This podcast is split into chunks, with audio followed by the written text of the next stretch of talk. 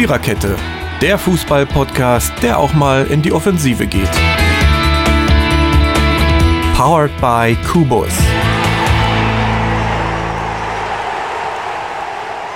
So, ähm, ich habe ihn jetzt gar nicht auf den Knopf drücken gehört, unser Techniker. Das war jetzt wieder ein verlassener Einstieg. Ja, äh, ich muss mich erstmal wieder dran gewöhnen. Hallo ihr Lieben, hier ist die Viererkette. Endlich mal wieder eine Viererkette. Wir dürfen diese Episode so nennen, weil wir es tatsächlich heute mal wieder sind, seit gefühlten 300 Folgen. Nee, das stimmt nicht, weil so viele haben wir noch gar nicht. Es ist erst die 207. oder schon oder wie auch immer. Äh, ich bin die Stimme aus der Vergangenheit, ich bin die Mary und bei mir sind der Jürgen, der Marco und der Dennis. Tatsächlich zu viert. Ähm, freuen wir uns, dass das mal wieder geklappt hat. Ich bin mal so halb gesund und zumindest wieder in der Lage, einen Podcast aufzuzeichnen. Und das freut mich auf jeden Fall sehr und euch vielleicht auch. Was macht die Viererkette ja. heute? Sie redet kurz über die Länderspiele, ähm, die äh, in der vergangenen Woche stattgefunden haben. Zwei Stück. Und dann redet sie über den zwölften Bundesligaspieltag. Ganz einfach. Zwei Themen und es wird trotzdem eine Weile dauern. also macht's euch gemütlich, legt die Füße hoch, Decke über die Beine und dann kann es losgehen. Äh, und, was zu trinken heißt das. Das natürlich auch. Ja. Das äh, muss ja jeder selber wissen, wie er diesen Podcast ja, folgt. Ne? Ähm, außerdem ja, wissen wir gut. ja nie, zu welcher Tages- und Nachtszeit äh, die Leute äh, sich das anhören. Aber dass das sie sich stimmt. das anhören, ist ja überhaupt schon mal schön. So, ich habe äh, die Länderspiele vergessen in meiner Podcast-Vorbereitung zu berücksichtigen. Deswegen sage ich euch nur, dass Deutschland die Qualifikation äh, zur Weltmeisterschaft geschafft hat ähm, für Katar 22 ähm, und das mit einem 9 zu 0 gegen Liechtenstein und einem 4 zu 1 gegen Armenien. Was es sonst noch so zu diesen Spielen zu sagen gibt, äh, müssen die anderen jetzt machen. Marco, magst du nicht anfangen? Du, du wolltest doch unbedingt, dass wir über die Länderspiele reden. Jetzt hast du das Wort. nee, ich wollte das nur, weil wir das immer so gemacht haben. Aber gut. Ach so, natürlich. Sag mal was dazu. Ja, also das erste Spiel war gegen Liechtenstein, fand in Wolfsburg statt und DFB 11 hat mit 9 zu 0 gewonnen. Äh, ja, das Ergebnis sagt natürlich aus, dass das war halt ein Sieg, der nie gefährdet war. Es gab schon eine rote Karte für Hofer in der neunten Minute für Liechtenstein. Daraus resultierte ein Elfmeter.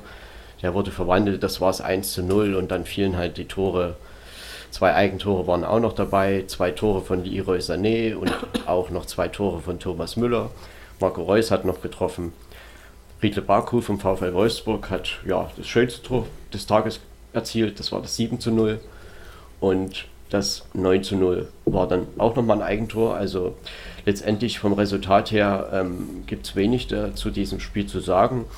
Äh, es debütierte in der A-Nationalmannschaft Lukas Mecha, in Wolfsburg, spielt ja auch beim VfL Wolfsburg und ja, er hat versucht, da schon irgendwie auch Chancen mitzukreieren, offensiv dazu beizutragen, dass da ähm, vielleicht doch wieder, also auch was Gefährliches entsteht und hat da, soweit ich mich erinnern kann, auch Pfosten getroffen.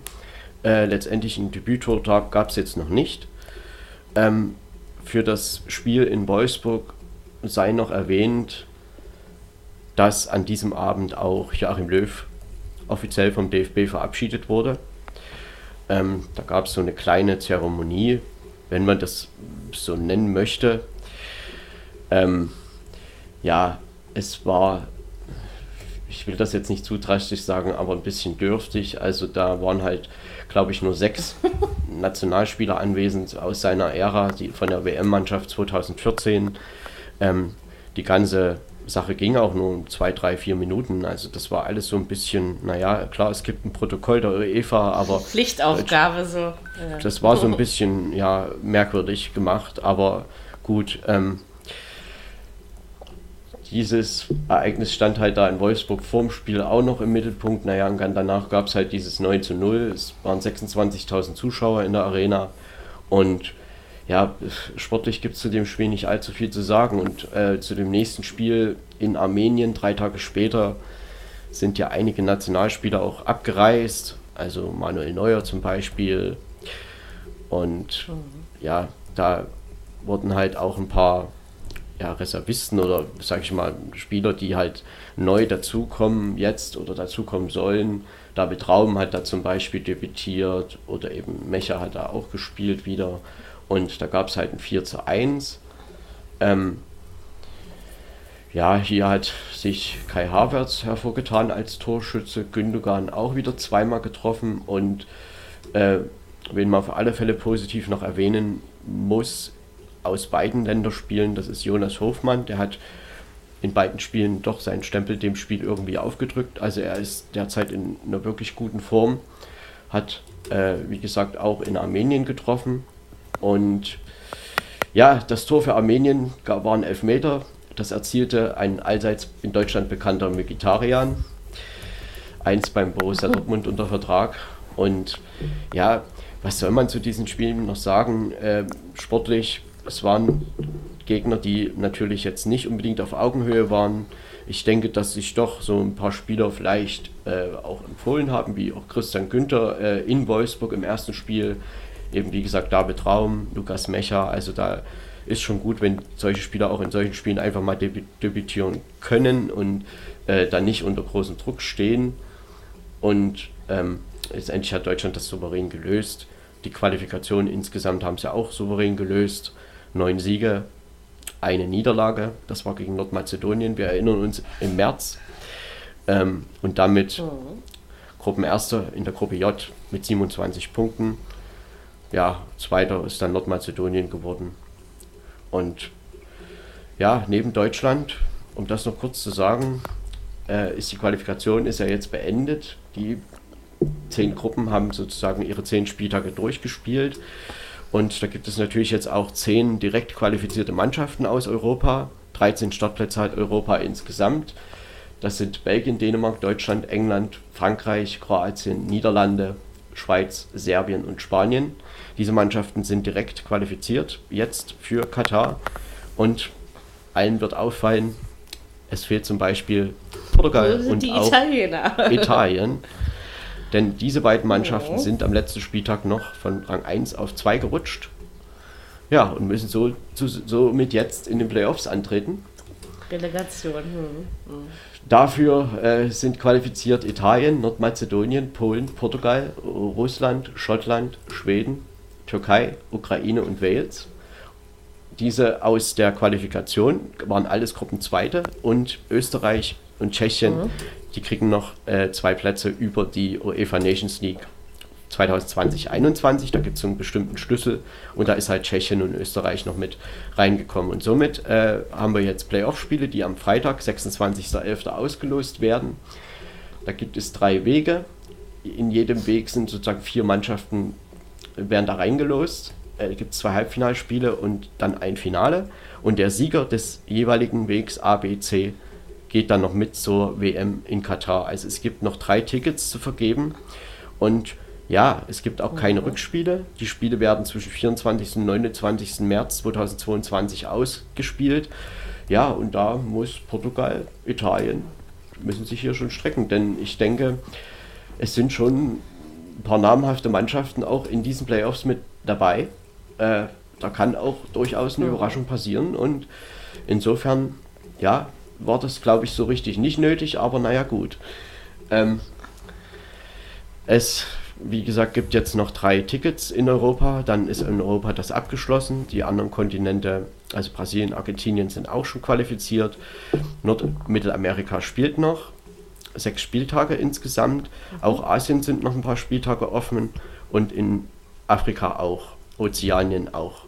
So okay. endgültig feststehen die mhm. Teilnehmer nächstes Jahr im März, Ende März und am 1.4.2022 werden die acht WM-Gruppen ausgelost. Das ist kein ah, Aprilscherz, ne? nee, das dann wohl nicht. Jetzt sind wir aber bestens informiert. Ja, ja. Das ist äh, sehr schön. Vielen Dank dafür. ja, genau. Dann wissen wir das. Dann können wir jetzt zur Bundesliga kommen, oder? Wenn du das sagst. Ja. Keine Einsprüche. Da, Keine Einsprüche. Da mache ich doch einfach mal, da mache ich doch einfach mal weiter. So, Dennis, bist du eigentlich auch noch da? Ja, ich bin auch noch da. Gut, weil du wirst jetzt gleich zu Wort kommen. Ja. denk schon mal drüber nach, mein Lieber. Genau, wir reden über den ähm, 12. Bundesligaspieltag, der am Freitagabend begann mit der Partie FC Augsburg gegen den FC Bayern München. Ja, ähm, Augsburg gewann das Spiel 2 zu 1. Kann man sagen, ist sicherlich ich glaube, das wird im Fußball immer als Überraschung gelten, auch wenn es mir manchmal gar nicht so überraschend vorkommt. Ich persönlich möchte dazu nur sagen, dass ich den Sieg vollkommen verdient für die Augsburger fand, weil ich nämlich schon der Meinung bin, dass Bayern vor allen Dingen defensiv deutlich Probleme gezeigt hat am Freitag. Und ja, dass das äh, dieses Jahr muss man sich strecken. Ich glaube immer noch, dass sie das am Ende schaffen werden. Aber ich fand sie so alles in allem ein bisschen zu harmlos. Und jetzt fragen wir unseren Bayern-Fan, wie er das gesehen hat. Ja, also erstmal was für mich auch eine Überraschung gewesen und ich gebe dir da vollkommen recht. Äh, es war viel zu harmlos, vor allem in der ersten Halbzeit. Äh, da war Augsburg eindeutig stärker, die waren auch äh, ekliger. Also Bayern hat schon versucht, da auch anzugreifen. Aber Augsburg hat in dem Fall halt auch immer früh gestört. Äh, und ja, hat halt auch äh, nicht viel zugelassen, haben die Bayern auch nicht wirklich äh, äh, vor bis äh, in Strafraum auch kaum kommen lassen in der ersten äh, Hälfte. Und dann nicht nur das, in dem Fall hat ja Augsburg sich dann auch mal nach vorne getraut äh, und ich meine, gut, viele Chancen hatten sie in der, in der ersten Hälfte auch nicht, aber die, äh, die Chancen, die sie hatten, haben sie natürlich äh, gleich genutzt. Die waren dann drin und somit lagen sie verdient, völlig verdient, äh, 2 zu 0 vorne. Ja, Lewandowski hat dann ja noch ausgeglichen. Äh, in der zweiten Hälfte wurde Bayern dann auch stärker, äh, was das Spiel betrifft, aber äh, die Chancenverwertung, ja, äh, war halt irgendwie gar nicht so das Gelbe vom Ei. Diesmal hat es halt irgendwie auch nicht gepasst. Und äh, Augsburg hat aber äh, das äh, eigentlich während des ganzen Spiels auch richtig gut äh, noch dagegen gehalten, hat ja auch noch versucht, äh, dann äh, ja auch nochmal Akzente zu setzen, was dann natürlich schwieriger war, weil Bayern sich natürlich dann in der zweiten Hälfte schon sehr gesteigert hat, aber äh, im Großen und Ganzen kann man sagen, haben sie es äh, auf alle Fälle äh, verdient, weil sie halt auch während des ganzen Spiels auch sehr gut äh, gegengehalten haben und ja wirklich sehr gut mitgespielt haben und das war eine tolle Leistung, kann ich nicht anders sagen, auch von Augsburg. Ja. Mhm. Und äh, Bayern hätte auch haben sie ja selber auch gesagt, dann im Interview hätten, hätten sie auch viel mehr machen müssen, beziehungsweise äh, ja, die waren einfach ein bisschen zu ja nicht nicht äh, aggressiv genug, sagen wir es mal so. Da die sind irgendwie erst zu spät wach geworden. Hatte ich so das mhm. Gefühl. Ja, jetzt ist es ein mageres Pünktchen was von der Tabellenführung noch übrig geblieben ist. Richtig, jetzt wird es wieder kuschelig an der Spitze. ja, ist ja bei den Temperaturen auch gar nicht das Verkehrteste. Ne? Also, ähm, ja, was wollt ihr beide noch was dazu sagen? Ja, erstmal hat, ist, mir, ist mir, ja, kein Problem. Ähm, das ist eigentlich völlig Bayern untypisch man wartet dann immer, ja, der Lewandowski hat in der 38. das 1-2 gemacht. Die hatten also noch satt und reichlich Zeit, über 50 Minuten plus Nachspielzeit. Und du rechnest eigentlich immer damit, dass irgendwann mal irgendeiner freisteht und das Ding reinmacht. So, dann steht 2-2 und dann steht es irgendwann 3-2 und da gucken wir mal. Aber das war am Freitag nicht der Fall. Und das ist eigentlich schon bisschen aufgefallen. Ne? Das war nicht so Bayern-like, wie wir es eigentlich kennen. Und Nagelsmann war ja wohl hinterher auch ordentlich angefressen, würde ich mal sagen. Hm. Zu Recht. Ja, weil er genau die Dinge dann die Dinge, die sie halt wohl trainiert haben, diese haben dann eben genau nicht geklappt. Ähm, und man muss ja hier mal sagen, also es gibt ja auch bei Bayern München viele Diskussionen um zum Beispiel Joshua Kimmich, der am Freitag gefehlt hat in Augsburg diese Position hat Marcel Sabitzer gespielt und ähm, das war halt ja nicht so, also die, man hat, glaube ich, in vielen, ja, man konnte schon sehen, dass da äh, Struktur gefehlt hat im Mittelfeld. Und natürlich, äh, die Bayern hatten 79% Ballbesitz. Das ist wirklich sehr, sehr viel. Auch die Zweikampfquote spricht für Bayern München mit 55%. Augsburg kann dagegen halten wunderbare Laufleistung. Mit 124 zu 117 Kilometer. Oh ja. Äh, die Torschüsse, Augsburg 5, Bayern München 18. Ja, 18 war aber dann in dem Fall recht viel Ungefährliches dabei. Ähm, wir wissen trotzdem, dass bei Bayern München natürlich immer was passieren kann, aber man muss oder sollte hier, glaube ich, ja, in FC Augsburg schon hervorheben, dass sie, sie haben am Freitag einfach kämpferisch eine wunderbare Leistung von der ersten bis zur 90. Minute gezeigt. Das war Wahnsinn. Haben äh, da wirklich Paroli geboten und haben wir haben auch nach der Pause umgestellt auf Fünferkette. Selbst da haben sich ja durchaus Räume ergeben, mal hinter den Außenverteidigungen, die Bayern aber untypischerweise auch nicht bespielt hat. Also das ist äh, merkwürdig gewesen, dass sie doch irgendwie so ein bisschen gehemmt gewirkt haben. Denn ich sag mal, Chancen entstehen bei diesem Offensivpotenzial immer. Und am Freitag ist das aber äh, nicht so richtig der Fall gewesen. Und gerade auch in der Schlussphase, also da konnte man eher davon ausgehen, dass hier noch ein Kontertor für den FC Augsburg fällt, als irgendwie ein Ausgleich. Und insofern, klar, die Bayern viel mehr Ballbesitz und vom, von der Passquote her auch mit 88 zu 61 Prozent sehr weit vorne, weil sicher sind sie natürlich. Aber Augsburg hat das gut wegverteidigt und das war ein Dreier, den kann Augsburg wirklich, glaube ich, sehr gut gebrauchen. Und ich muss sagen, ich hatte die Gedanken nach dem Spiel, Augsburg hat ja auch schon schlechte Spiele gemacht, also wie zum Beispiel vor vier Wochen in Mainz. Das war wirklich überhaupt nicht gut. Und Augsburg ist aber eine Mannschaft, die wissen halt, wie es im Abstiegskampf geht. Und das ist wieder mal ein Beweis dafür gewesen. Und das ist für mich, also jetzt einfach vom Gefühl her, ein Beweis dafür gewesen, dass Augsburg, die wissen ganz genau, worum es geht. Und die werden sicherlich im Abstiegskampf weiter mitmischen, aber sie werden sicherlich nicht die erste Adresse sein, wenn es um Abstieg geht. Und die liegen den Bayern nicht, finde ich. Ja, schon immer. Ja. schon länger. Das ist, das ist, es gibt Probleme Mannschaften, gehabt.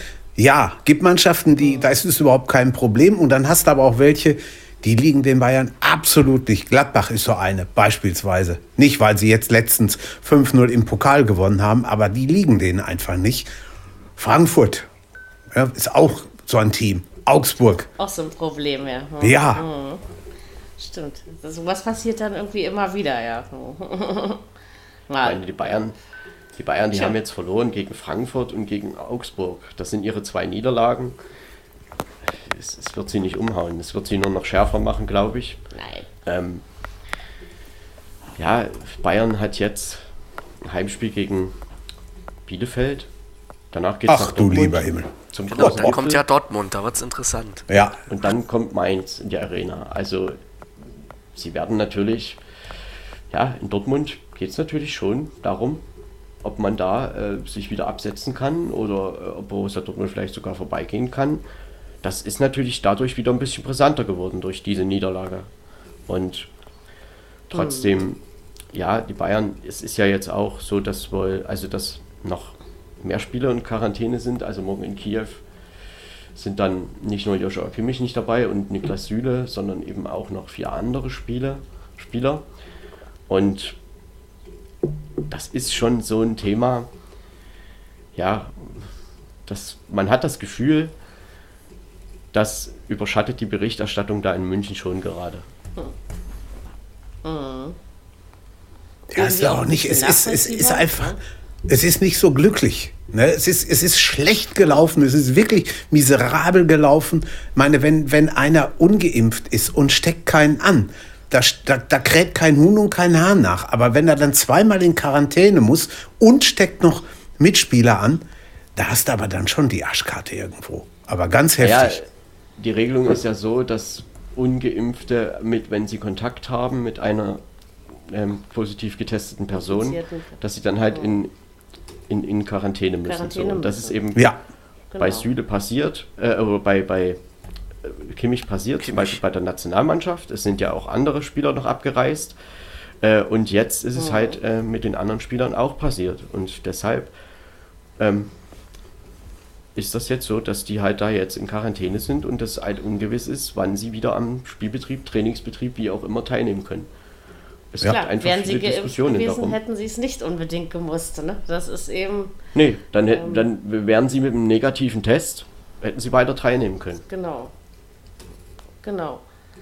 Und das ist, glaube ich, das ist einfach die Diskussion. Und das hat man aber in München, glaube ich, schon immer gehabt, dass wenn da mal was drüber ist, jetzt ist es eben die, die Impfdebatte, sage ich jetzt mal dazu, ähm, dass das einfach häufig so ist, dass das äh, ja, die Spiele überschattet. Und äh, daran sieht man eben auch, dass das schon auch was mit den, mit den Spielern als Menschen macht. Ne? Also das ja. ist. Ich finde es ja kein so glücklich, wie man damit umgeht. Ne? Also. Nee, und das ist ja auch kein Kindergeburtstag. Ne? Da, da hängt ja nun wirklich auch was dran. Und wenn du dann mal, was wir alle nicht hoffen wollen, aber wenn du dann mal irgendwo als Spieler einen schweren Verlauf hast, dann, dann ist das natürlich schon bitter. Ne? Und dann, dann, dann geht es wirklich ans Eingemachte. Hm. Also ja, und du kannst auch als Trainer schwierig planen, wenn, wenn du weißt ja nicht, was morgen passiert. Also wenn dann eben halt, Richtig. das ist ja alles, passiert alles kurzfristig. Und ich denke, also in der Champions League, sie stehen im Achtelfinale. Da ist jetzt gut, sie werden das Spiel in Kiew spielen und sie werden es wahrscheinlich auch nicht verlieren. Aber darum geht es ja jetzt einfach gar nicht. Man stelle sich nur vor, die entscheidende Phase kommt im Frühjahr und wenn das dann immer noch an dem ist, wird es halt irgendwann einfach mal schwierig und irgendwann hält es auch oder fängt das auch in FC Bayern München nicht mehr auf. Also ich glaube, hm, klar, die Diskussionen, die die finden halt statt. Äh, es geht ja auch um Gehaltskürzungen und so weiter. Das sind ja alles hm. Debatten, die aber nichts mit dem eigentlichen Spiel zu tun haben. Aber wenn du, wenn du zwischen vier und sechs Leute schon ersetzen musst, da geht es aber dann schon rund. Ne, das, die, die holst du nicht mal eben aus, aus der Ecke und sagst, komm, da, dafür spielt der, dafür spielt der. Das ist wirklich schwierig und das ist auch für eine Mannschaft wie Bayern München nicht einfach weil sie auch nicht auf allen Personen 1 zu 1, also äh, Position 1 zu 1 ersetzen können. Ne? Also wie das ja. immer so schön heißt, aber das ist Blödsinn. Das kann auch ein FC Bayern München nicht. Und gerade am Freitag hat man es auf jeden Fall gesehen. Ich sage jetzt nichts gegen Marcel Sabitzer äh, generell, aber er war auf dieser Position total nee, überfordert. Das war mein ja, richtig, das, das war, war nicht, seine, gemerkt, nicht sein glücklichstes Spiel, auf keinen, mm. auf keinen Fall. Mm. Ja, Trotzdem sollte halt nicht verschwiegen werden, dass der FC Augsburg das wirklich einfach nee, gut, strukturell gut ja. gemacht hat. Die waren super, auf jeden Fall. So viel halten musste er einfach nicht. Äh, also das waren zwei, drei Sachen und sie haben sich da super dagegen gestemmt und diese wichtigen drei Punkte geholt und das zeigt uns auch, dass das eben immer wieder alles so ein bisschen, es ist unberechenbar, ne? Das sind Punkte, mit denen rechnet niemand. Mhm. So, und der FC Augsburg, ich meine, die spielen jetzt bei Hertha gegen Bochum und gegen Köln. Ähm, da kann man richtige Schritte machen jetzt gegen Hertha und Bochum. Ja. Auf jeden Fall. Mhm. Auch gegen Köln. Gegen Köln auch, ne? Klar, der Köln ist auch nicht so weit weg. Ja. Nö. Mhm. Das denke ich schon, dass das. Man hat schon das Gefühl, jetzt eine gute Phase sein könnte. Starken Aufwind sind gut angekommen in der Saison. Mhm. Ja. Dritte Heimspiel ja. in Folge ja. ohne Niederlage. Mhm. Äh, und insofern ja, können sie jetzt schön nach Berlin fahren und versuchen da einfach genau. und was ja, vielleicht sogar eine Hertha vorbeizugehen. Das ist ja nicht so schwer. Auch das ist nicht so schwer. also, ähm, der ist einfach so. Aber dazu kommen wir später. Aber auch das sage ich mit einem entspannten Lächeln. Ich habe beschlossen, mich darüber nicht mehr aufzuregen. Ähm, das wäre ja, aber jetzt durchaus wir, was angebracht. Ja. Nee, ich wollte mich doch extra heute zurückhalten. Ähm, aber wir machen jetzt erstmal was anderes. Wir machen jetzt erstmal äh, der, Ver der Verfolger Nummer 1 der Bayern Wer vor der Saison noch gedacht hat, es wäre RB Leipzig, äh, irrt. Er irrt immer noch. Wir reden über Borussia Dortmund. Die hatten. Also ich habe äh, ich hab, ich hab mich nicht festgelegt, lass es mich so ausdrücken. Ich habe zwischen Dortmund und Leipzig geschwankt. Ähm, also es wundert mich aber jetzt auch nicht. Ich bin jetzt nicht so großartig verwundert darüber. Genau, wir reden über Borussia Dortmund. Die hatten den VfB Stuttgart zu Gast. Da war mal was vor einem Jahr, ne? Irgendwas mit einer 1 zu 5 Niederlage oder so. Aber äh, yes. das ist dieses Mal nicht passiert. Man hat den VfB dieses Mal zwar 2 zu 1 äh, bezwungen und ja, jetzt kommt wieder die olle Meckermary mit zwar 2 zu 1, ich finde es doch schon recht glücklich, wie es ausgegangen ist. Und äh, Stuttgart hat das doch gar nicht so schlecht gemacht. Natürlich am Ende finde ich ging der Sieg in Ordnung, aber ich fand, es war ein glücklicher Sieg. Also es war jetzt nicht so das stärkste, schönste Spiel vom BVB. Oder Dortmund-Fan, was sagst du dazu? Ähm, die haben das Ding nur gewonnen, weil ich mit einer Frau im Stadion war, mit der ich schon zwei Heimsiege des BVBs gesehen habe. Am Samstag haben sie den dritten eingefahren, aber es hätte genauso gut auch 2 zu 1 für Stuttgart ausgehen können. Aber sowas von. Ganz klar. Kein. Das heißt, du warst im Stadion. Ja, ich war im Stadion. Äh, kein. Ich habe das heute noch in der Arbeit gesagt. Die, die, die spielen meine, die gewinnen die Dinger. Okay, das ist alles gut. Und die stehen hinter, ein Punkt hinter Bayern. Das ist auch alles gut. Aber wir haben ja hier an der Stelle schon öfter gesagt, irgendwann, so wie in Leipzig oder in Gladbach oder am Anfang in Freiburg, dann verlieren sie wieder. Dann spielen sie die Bayern wieder vier oder sieben Punkte weg. Hast du nicht gesehen? Alles gut. Die, sie gewinnen die Spiele zwar, aber dass du mal sagen könntest, so, das war jetzt wirklich mal eine super Leistung. Nee, Nein, nein, nein, tut mir leid. Also, sie, sie, sie haben nicht schlecht gespielt, beide nicht. Stuttgart auch gut. Vor allen Dingen nach dem 1-1. Da habe ich manches Mal gedacht, Freunde, wenn ihr hier was behalten wollt, dann müsst ihr aber äh, ein bisschen mehr zeigen. Gut, dann kam das 2-1 durch einen halten Konter mit Reus und äh, Hazard und der Reus hat ihn dann reingemacht. Aber überragend und toll war das nicht. Der Konter war halt erfolgreich, weil Stuttgart die Absicherung nach einer eigenen Ecke nicht ordentlich Richtig. gemacht hat. So, Ganz genau. Das ist halt, das haben sie gut gespielt, aber da war schon so ein bisschen Glück dabei. Und ähm, ja, klar, der BVB, 21 zu 13 Torschüsse. Ist ja okay, also, aber so richtig viel Gefährliches fällt mir da trotzdem nicht ein. Nee. Ähm, gut, Passquote, klar, da sind sie auch immer stark, 88 Prozent. Ballbesitz 64 Prozent, 54 Prozent Zweikampfquote auch beim BVB. Aber äh, es ist schon immer wieder zu sehen, dass ohne Haaland viel im Angriff fehlt. Ja, mhm. ich meine, sie, sie, haben Glück gehabt, dass der Malen jetzt am Samstag mal wieder getroffen hat zum 1-0. Aber das ist schon, das, das ist alles, das ist nicht, nicht Fisch und nicht Fleisch. Gut, sie, sie, sie fahren die Dinger ein, aber. Ja, die beißen sich so irgendwie durch, aber so wirklich. Ja, ja, ja, ja, ja.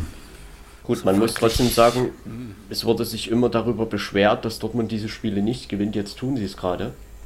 Ja. Äh, mhm. und das Jetzt beschwert war, man sich darüber, dass sie nicht gut genug spielen. das war der siebte ja. Heimsieg zum Ligastart. Ähm, das gab es halt auch noch nicht. Und mhm. trotzdem, es ist immer so ein bisschen die Diskussion, ja, Dortmund hat gewonnen, aber so, und dieses ja, Aber ist dann mehr genau. als Dortmund hat gewonnen. Richtig. Und ja. Trotzdem, ja, sie sind auf einen Punkt wieder dran. An Bayern München in 14 Tagen kommt es halt zum Showdown in Dortmund. Und ja, davor können sie noch in Wolfsburg antreten. Und danach gibt es noch ein schönes Derby in Bochum. Also es geht natürlich jetzt echt für den BVB so ein bisschen die Wochen der Wahrheit, denn am Mittwoch ist ja auch noch Lissabon. Und da hat man ja echt noch was zu tun Richtung Achtelfinale. Ne? Und dann Wolfsburg, Bayern. Also das will, ja. sind das schon hartes Programm. Hui. Wochen, ja. wo jetzt der BVB nicht so viel ja. verlieren darf. Und du musst auch, du musst auch die, die Psychologie musst du einrechnen, wenn sie am Mittwoch in Lissabon scheitern sollten, wenn sie also relativ hoch verlieren, 2-0, 3-1, wie auch immer, dann kann sich das auf das Spiel am Samstag auf jeden Fall auswirken. Dann kommen die Bayern am 4. Dezember wahrscheinlich ohne Kimmich, was hier in Dortmund schon sehr, sehr gut angenommen wird. Aber man weiß es halt noch nicht. Man wird sehen. Denn Kimmich ist immer einer, der gut für ein Tor ist. Also das ist, äh, das muss man sagen, schießt seine Tore wie Lewandowski ganz besonders gerne gegen den BVB. Die Frage, die sich doch stellt, ist Dortmund in der aktuellen Verfassung in der Lage, Bayern München wirklich Paroli zu bieten? Ich bin mir da noch nicht so sicher. Ja, es ist schwer zu sagen. Es kommt, kommt, halt drauf an, ob ja, die Bayern sich so benehmen wie am Freitag. Wenn's das tun sie nicht immer. Ne? Nee. Ja, gegen also. Dortmund wissen die aber, worum es geht. Aber gegen ne? Dortmund also äh, kann ich mir das genau. nicht vorstellen. Also, Aber es ist natürlich, ja in, in der, man weiß es natürlich. Ich finde, es eine, la eine leichtere Aufgabe jetzt erstmal am Wochenende zu Hause gegen Bielefeld, als Dortmund die voraussichtlich in Wolfsburg hat. Jetzt, wenn, wenn nicht alle Stricke reißen. Ja, und dann muss man mal gucken am, am 4. Dezember. Wenn es wirklich so aussieht, dass sie an den Bayern vorbeiziehen können, dann bin ich mal sehr gespannt, was sie sich einfallen lassen. Ja, der BVB hat ja danach auch noch wahrscheinlich das Endspiel gegen Istanbul zu Hause und die Bayern ja. sind halt in der Champions League einfach durch und sie werden sich konzentrieren auf das Spiel in 14 Tagen. Äh, gegen Bielefeld sind sie Favorit, da brauchen wir ja auch nicht drüber reden. Und das stimmt. Die, das, die, die Champions League Spiele, ja gut. auch. ja. Da war Winter. Ja. Das ist auch fast Winter. Ja, da war Winter, genau. Was haben wir jetzt? Sommer oder? Ja, ja. Vor, äh, vor, vor Winter da oder, war, da war oder Winter nach Herbst. Da war Winter mit Schneefall. Oh. Wir haben die 3-3 oder was gespielt?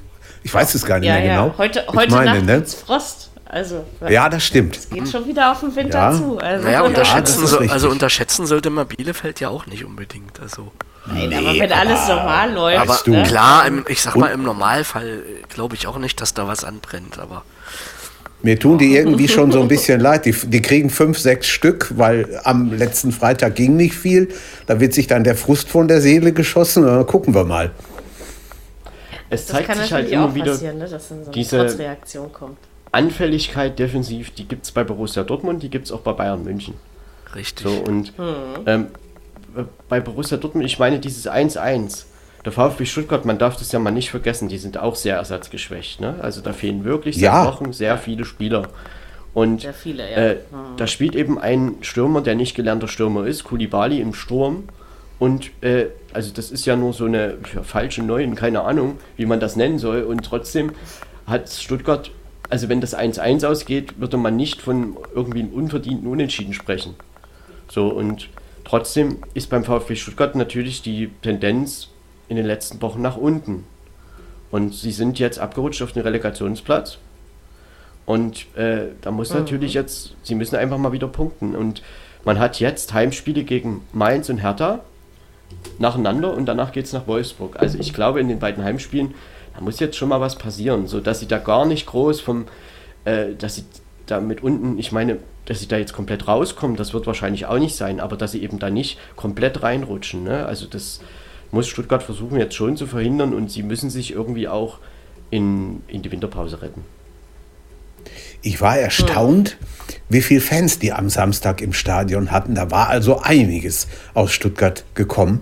3.000, 4.000 würde ich mal schätzen, waren es schon. Also das war ordentlich.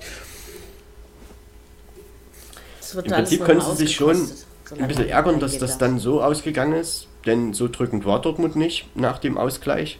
Und Stuttgart hat halt wirklich vergessen, nach diesem Eckball, ja, den Eckball einfach ordentlich abzusichern. Und dann ist der BVB eben im schnellen Konter gekommen und das haben sie genutzt. So, und dann ist es eben 2-1 ausgegangen. Ähm, ja, wie gesagt, man hat sich immer darüber aufgeregt, dass Dortmund solche Spiele vergeigt. Dies, dies, das machen sie eben aktuell nicht. Also es ist ja nicht das erste Spiel, was in dieser Saison so gelaufen ist. Und insofern, ja, es wird trotzdem nicht so leicht, das Programm jetzt mit Lissabon, Wolfsburg, Bayern, München und so weiter. Nö, das stimmt. Das wird's nicht. Da sind wir mal gespannt. In Lissabon, glaube ich, ohne Hazard, wenn ich es vorhin richtig Ja, gelesen habe. Hazard Oh. hat, ich nehme, ich nehme mal an, dass er sich, äh, der, der, ich meine, ich hätte heute irgendwo gelesen, da bin ich aber nicht hundertprozentig sicher, dass auch Kuhn Castells für Wolfsburg nicht spielen kann, weil er Corona auch infiziert irgendwo. ist. Genau. Und die waren auch beide, die haben auch beide gespielt am letzten Dienstag für Belgien in Wales. Und ich nehme mal Also an, ich dass glaube da auch, dass irgendwas daher kommt, ne? Ja, gelaufen ist, ja. genau. Nur, Tja, dann muss man ja das, wirklich äh, sagen, sie haben beide ein Bundesligaspiel am Wochenende gemacht. Ähm, das, also Und da ich könnte meine, schon wieder sonst was sie passiert sein. heute, heute positiv getestet, aber Ja, theoretisch ist es ja möglich, dass das auch am Samstag alles schon bestanden hat. oh ja. Genau. Möglich ist es, Und- obwohl die ja eigentlich äh, vor, vor, äh, vorm Spiel gut getestet werden. Aber wie gesagt, es muss ja auch im Körper erstmal ankommen.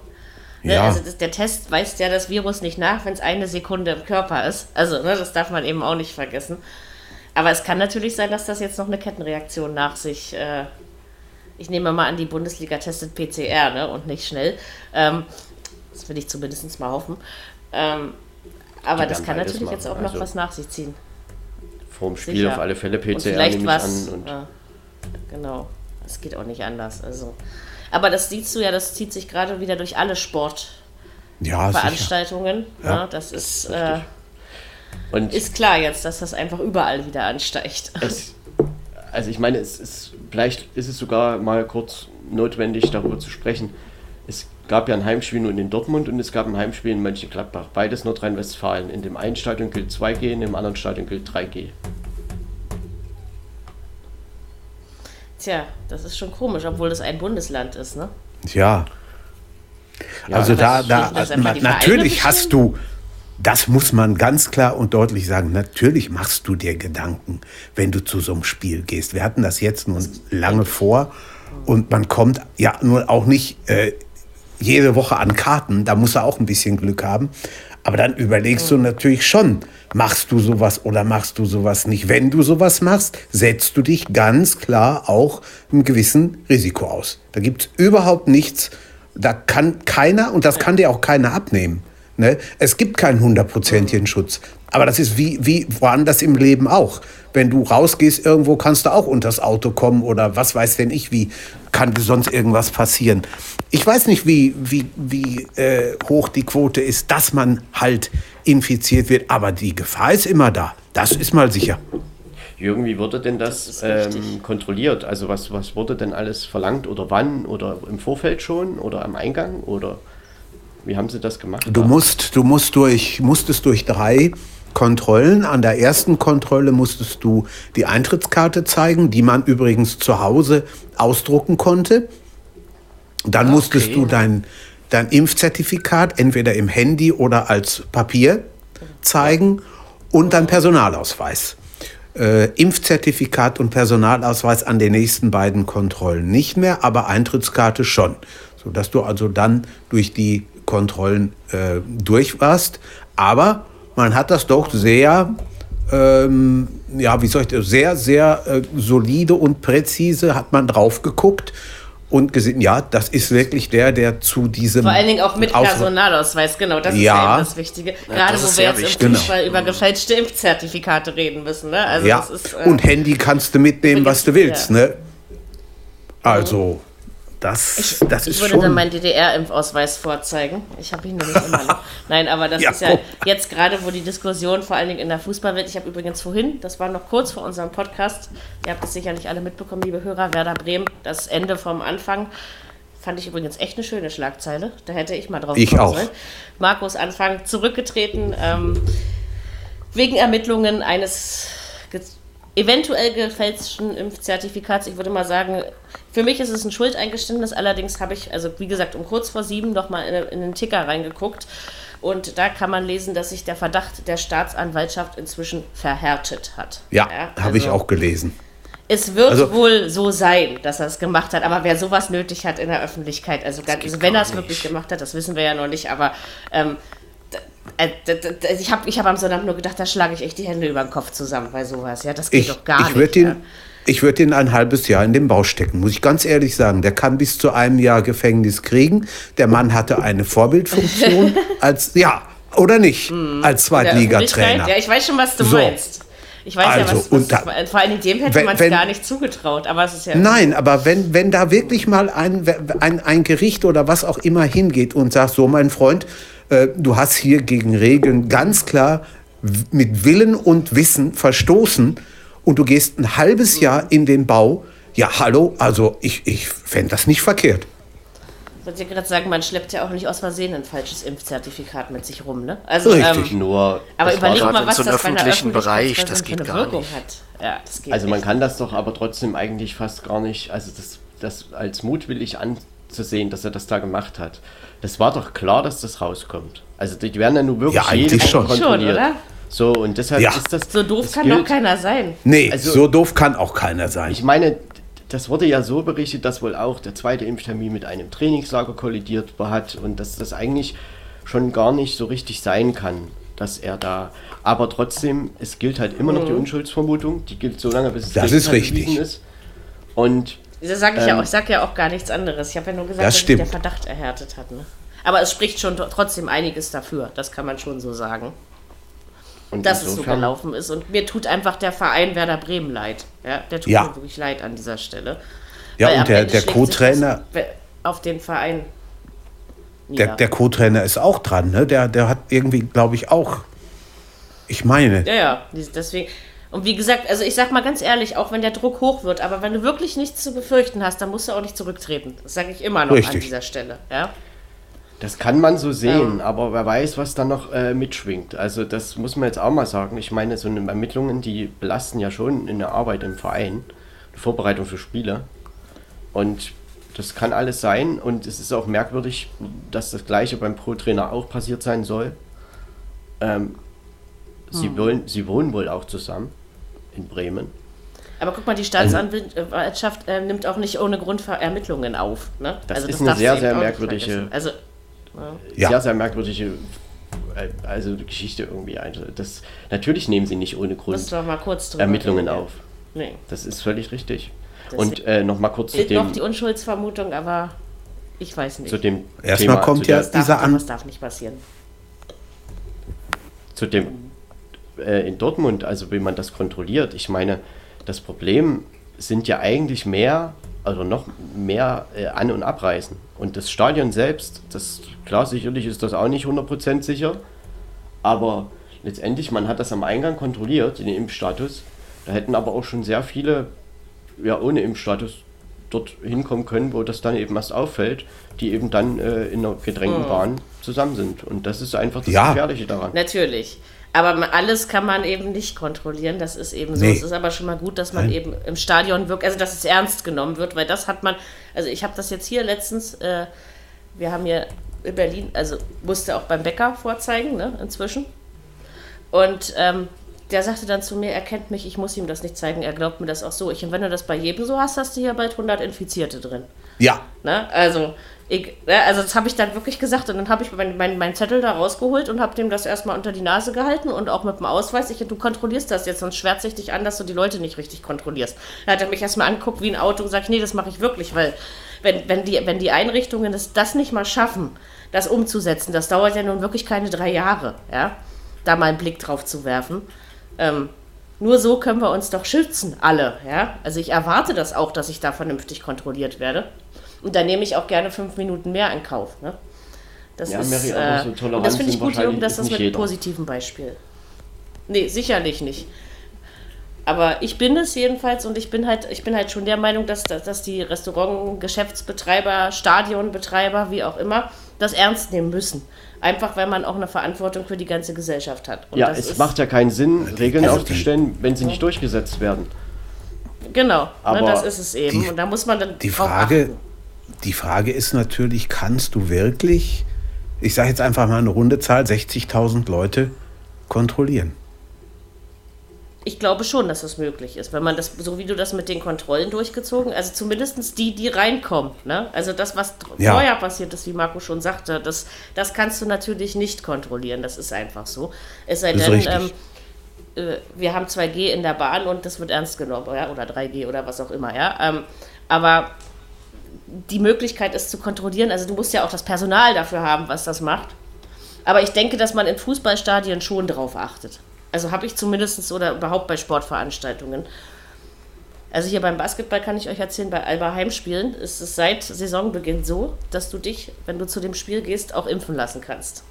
Also mhm. die haben da echt eine Impfstation aufgebaut bei jedem, und die Eisbären machen das übrigens auch. Ähm, bei jedem Heimspiel in der Mercedes-Benz Arena ähm, hast du auch die Möglichkeit, dich impfen zu lassen. Ne? Und ein paar Leute nehmen es tatsächlich an. Also das ist schon so, ne? dass, es, dass sie es dann auch machen. Finde ich also gut, dass der Sport, also auch wenn wir jetzt das Ende vom Anfang hatten, aber ähm, der Sport, weil er eben öffentlich ist, finde ich, sollte mit einer Vorbildfunktion da reingehen und rangehen ja, und das auch nach außen vermitteln. Ne? Sie versuchen das. das also fände ich wichtig, wichtig als Signalwirkung. Äh, trotzdem ist schon die Frage auch mal zu stellen, dass Intensivstationen sind halt voll und dort wird um Leben hm. gekämpft und woanders feiern 60.000 Menschen im Stadion. Tja. Ja, genau. Ja, das ist, passt irgendwie richtig. nicht so richtig zusammen. Also, Stimmt. Wenn wir wieder Geisterspiele bekommen, also in Bayern gibt es die ja so gut wie schon wieder. In Holland auch. So sagen. Ähm, dann müssen wir uns nicht wundern, aber wir wissen ja, dass es schon. funktioniert. 25 Prozent. Genau. Ja. Mhm. Und das ist jetzt auch erstmal richtig, weil man muss ja quasi für Entlastung sorgen. Und ähm, es gibt ja auch glücklicherweise die Möglichkeit, anders Fußball zu verfolgen. Und wir müssen aber auch zugeben, es wird, also man durfte jetzt ja auch lange ins Stadion gehen. Also das ist ja jetzt nicht so, dass, das dass man es nicht durfte. Man musste halt selber wissen, ob man sich dieser Gefahr aussetzen möchte oder nicht. Und wer es wollte, konnte es ja tun. Und jetzt wird man eben kontrolliert. Aber wenn einem die eigene Gesundheit was wert ist, dann lässt man sich eben auch kontrollieren. Ne? Das ist also, ich glaube, dass man damit dann kein Problem hat. Oder war das für dich problematisch, Jürgen? Ich meine, man Nein, schleppt sein Impfzertifikat doch jetzt eh Nein. immer mit sich rum, ja? Und ja, setzt, also ja muss man, also, muss man sowieso. Ja. Samstag getestet, genau. Sonntag getestet, also vor, bevor wir ins Stadion sind und auch Sonntag, also nachdem wir dann. Wieder äh, hier zu Hause waren, zweimal, alles gut. Ja. Nein, es, es gibt es überhaupt nicht. Das nennt man auf jeden Fall eine gute Eigenverantwortung, die du da übernimmst. Also ähm, erfüllt eine Vorbildfunktion. Und das habe ich jetzt wirklich ohne Spott und Häme gemeint, ja, also ganz ehrlich. Ähm, ja, jetzt sind wir zwar ein bisschen von dem Spiel weg, aber eigentlich ja auch, weil unser Jürgen ja beim Spiel kontrolliert wurde und wir haben ja auch zum Spiel alles Mögliche gesagt. Ja, das ist ja nun mal ein Thema, Spiel, was einfach jetzt zur Zeit eben mitschwingt. Also Gehört dazu, ja, ne? eben. Ja, natürlich. Das, ist, so. finde ich, jetzt auch nicht dramatisch. Das, Nur das Problem ist, man verliert sich gerne drin, ne? so meine ich. Ähm, aber äh, ich ja, habe ja auch selber davon angefangen. Definitiv also, mal. Aber ich glaube, dass auch die Diskussionen, ich meine, man muss doch einfach mal, wenn man die, die Verordnungen nimmt, und man hat in Mönchengladbach, geht man halt mit geimpft, genesen und getestet ins Stadion. Das war dieses Wochenende noch so. Mhm. Und ich frage mich dann schon, die Städte sind 100, weiß ich, 120 Kilometer auseinander. Die Inzidenz ist nicht so groß anders. unterschiedlich ist. Und es wird unterschiedlich gehandhabt. Ja. Hm, nee, das verstehe ich auch nicht. Also da bin ich bei dir. Ich sag ja, kann, sowas kann man echt einheitlich machen, aber das ist dann wieder auch eine politische Entscheidung und vor allem eine politische Entscheidung. Das ist ja einfach so. Ähm, muss man eben, tja, muss man eben gucken. Aber äh, was ich auch gelesen habe, ich habe jetzt letztens mal was über Zuschauerzahlen in Corona-Zeiten äh, mir durchgelesen. Und äh, es gibt tatsächlich Menschen, die haben Schiss, ins Stadion zu gehen. Ne? Und die setzen sich dem nicht aus, was man menschlich das auf jeden Fall ich, auch nachvollziehen kann. kann, man auch kann ich mir ähm, gut also vorstellen. Es, ist, es, es sind auf bei weitem Fall. nie die Plätze besetzt, die, die möglich wären. Ne? Also das ist Nein. ganz selten so, dass das so ist. Hm. Man hätte am Samstag in Dortmund Weil's noch 10.000 mehr reinlassen können. Hm. Aber es ist eben, also ich meine, wie gesagt, das ist eben die freie Entscheidung und das ist auch gut so. Wer das machen möchte, soll es machen und wer nicht, äh, dem sollte kein Vogel deswegen gezeigt werden. Ne? Nein. Also, also es ist halt einfach so, dass man, wenn man vorsichtig ist, äh, wird man als Schisser, Paranoidi und was weiß ich, also ich kenne das nur aus meinem eigenen Umfeld, ja, dass das, weil ich bin wirklich ein sehr vorsichtiger Mensch, was das angeht, trotz doppelter Impfung und allem, ja. Aber ähm, das, ja, du übertreibst es und was weiß ich. Und ich finde es einfach schon schlimm, wenn man sich sowas überhaupt anhören muss. Und so geht es vielleicht einigen Leuten, die dann deswegen nicht ins Stadion gehen, auch so. Ach, warum hast du denn da so einen Schiss? Du wirst doch eh nur reingelassen, weil du geimpft bist oder was, ja. Aber wie gesagt, was ist mit dem ganzen Drumherum? Ne? Und das ist das eben. Ist einfach also dieser Sache Risikofaktor ist hoch. Das ist ja. einfach eine Sache des Respekts voreinander. Das geht einfach darum, die Regeln, es bricht niemand die Regeln, wenn er nach Dortmund ins Stadion geht, wenn er dort ordentlich alle Dokumente Natürlich mitbringt. nicht, Gottes Und äh, dann ist das einfach. Das ist auch richtig. Da braucht man dann, ich meine, man kann ja der Meinung sein, ich gehe da nicht hin, aber dann, dann muss ich jemand anders dafür mhm. nicht verurteilen. Richtig. Nee, das sehe ich eben auch so. Also, aber eben in beide Richtungen, ne? Also, man verurteilt den nicht, der hingeht und der, der nicht hingehen will, deswegen den hat man auch nicht zu verurteilen, ne? Also, es ist eben in, beid, in beiden Richtungen so. Deswegen, also ich habe niemanden verurteilt, der es ins Stadion äh, geht. Allerdings, wenn er sich an die Regeln hält und wenn sich an die Regeln gehalten wird. Und wie war das, Jürgen? Musstest du eine Maske im Stadion aufsetzen oder? Äh, wenn du dich im Stadion bewegt hast, wenn du dich im Stadion bewegt hast, ja. Auf dem Platz, nein. Also wenn du sitzt auf deinem Platz, dann nicht mehr. Also es ist wie bei Alba Nein. sozusagen. Wenn du durch die Halle Genau. gelatscht bist, dann musst, musst du auch eine Maske aufsetzen. Und wenn du auf deinem Richtig. Stühlchen sitzt, durftest du sie absetzen. Okay. Ja, Mhm. du dürftest kein Essen oder Trinken mit ins Stadion nehmen. Das ging nicht. Mhm. Aber du konntest dir natürlich vor dem Stadion was kaufen. Das war kein Problem. Gab es im Stadion Okay. zu trinken und zu essen? Ich meine, nein. Ich bin mir da aber nicht hundertprozentig sicher. Muss es aber, Weil weil es der Reporter hat eine Bei Bierdusche Union abbekommen. nicht, bei Union nicht gab.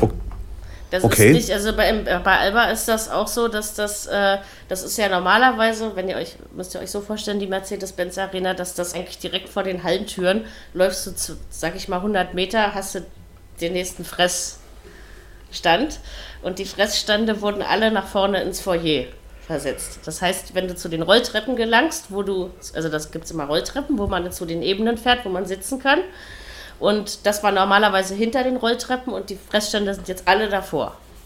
Also da hinten ist Totenstille, wenn du aus der Halle kommst. Ja? Also da haben sie jetzt wirklich nichts mehr. Also WC kannst du natürlich noch benutzen und sowas, ne? Ähm, aber es gibt keine Fressstände und Getränkestände im inneren quasi okay. Bereich mehr. Also Naja, alles in- gut, bei Basketball quasi auch so. Wir sprechen hier trotzdem von Innen- und Außenveranstaltungen. Das ist halt einfach mal ein Unterschied. Das ist sicherlich noch ein Unterschied, aber trotzdem wird ja die Maskenpflicht ähnlich gehandhabt, wie du siehst. Ne? Ähm, Ja, soweit ich das, Das ist gehört habe, ist das in, auf den. Tribünen, in den Stadien eine Empfehlung, keine Verpflichtung. Genau. Also wer sie aufsetzen will, soll sie aufsetzen. Man sieht auch tatsächlich immer noch ein paar, die es tun. Also ich finde es auch nicht verkehrt. Ne? Ich würde es wahrscheinlich genauso machen. Ähm, aber wenn es eben nicht Pflicht ist, verhält sich ja auch niemand falsch, der sie am Platz abnimmt. Ne? Also das ist, muss man dann schon so, so sehen. Ne? Ja, ist ein schwieriges Thema und wird uns sicherlich auch in diesem Podcast noch eine ganze Weile begleiten. Vor allen Dingen, weil ja im Moment, ich sag's mal salopp, die Kacke am Dampfen ist und sich auch noch vieles ändern kann in dieser Hinsicht.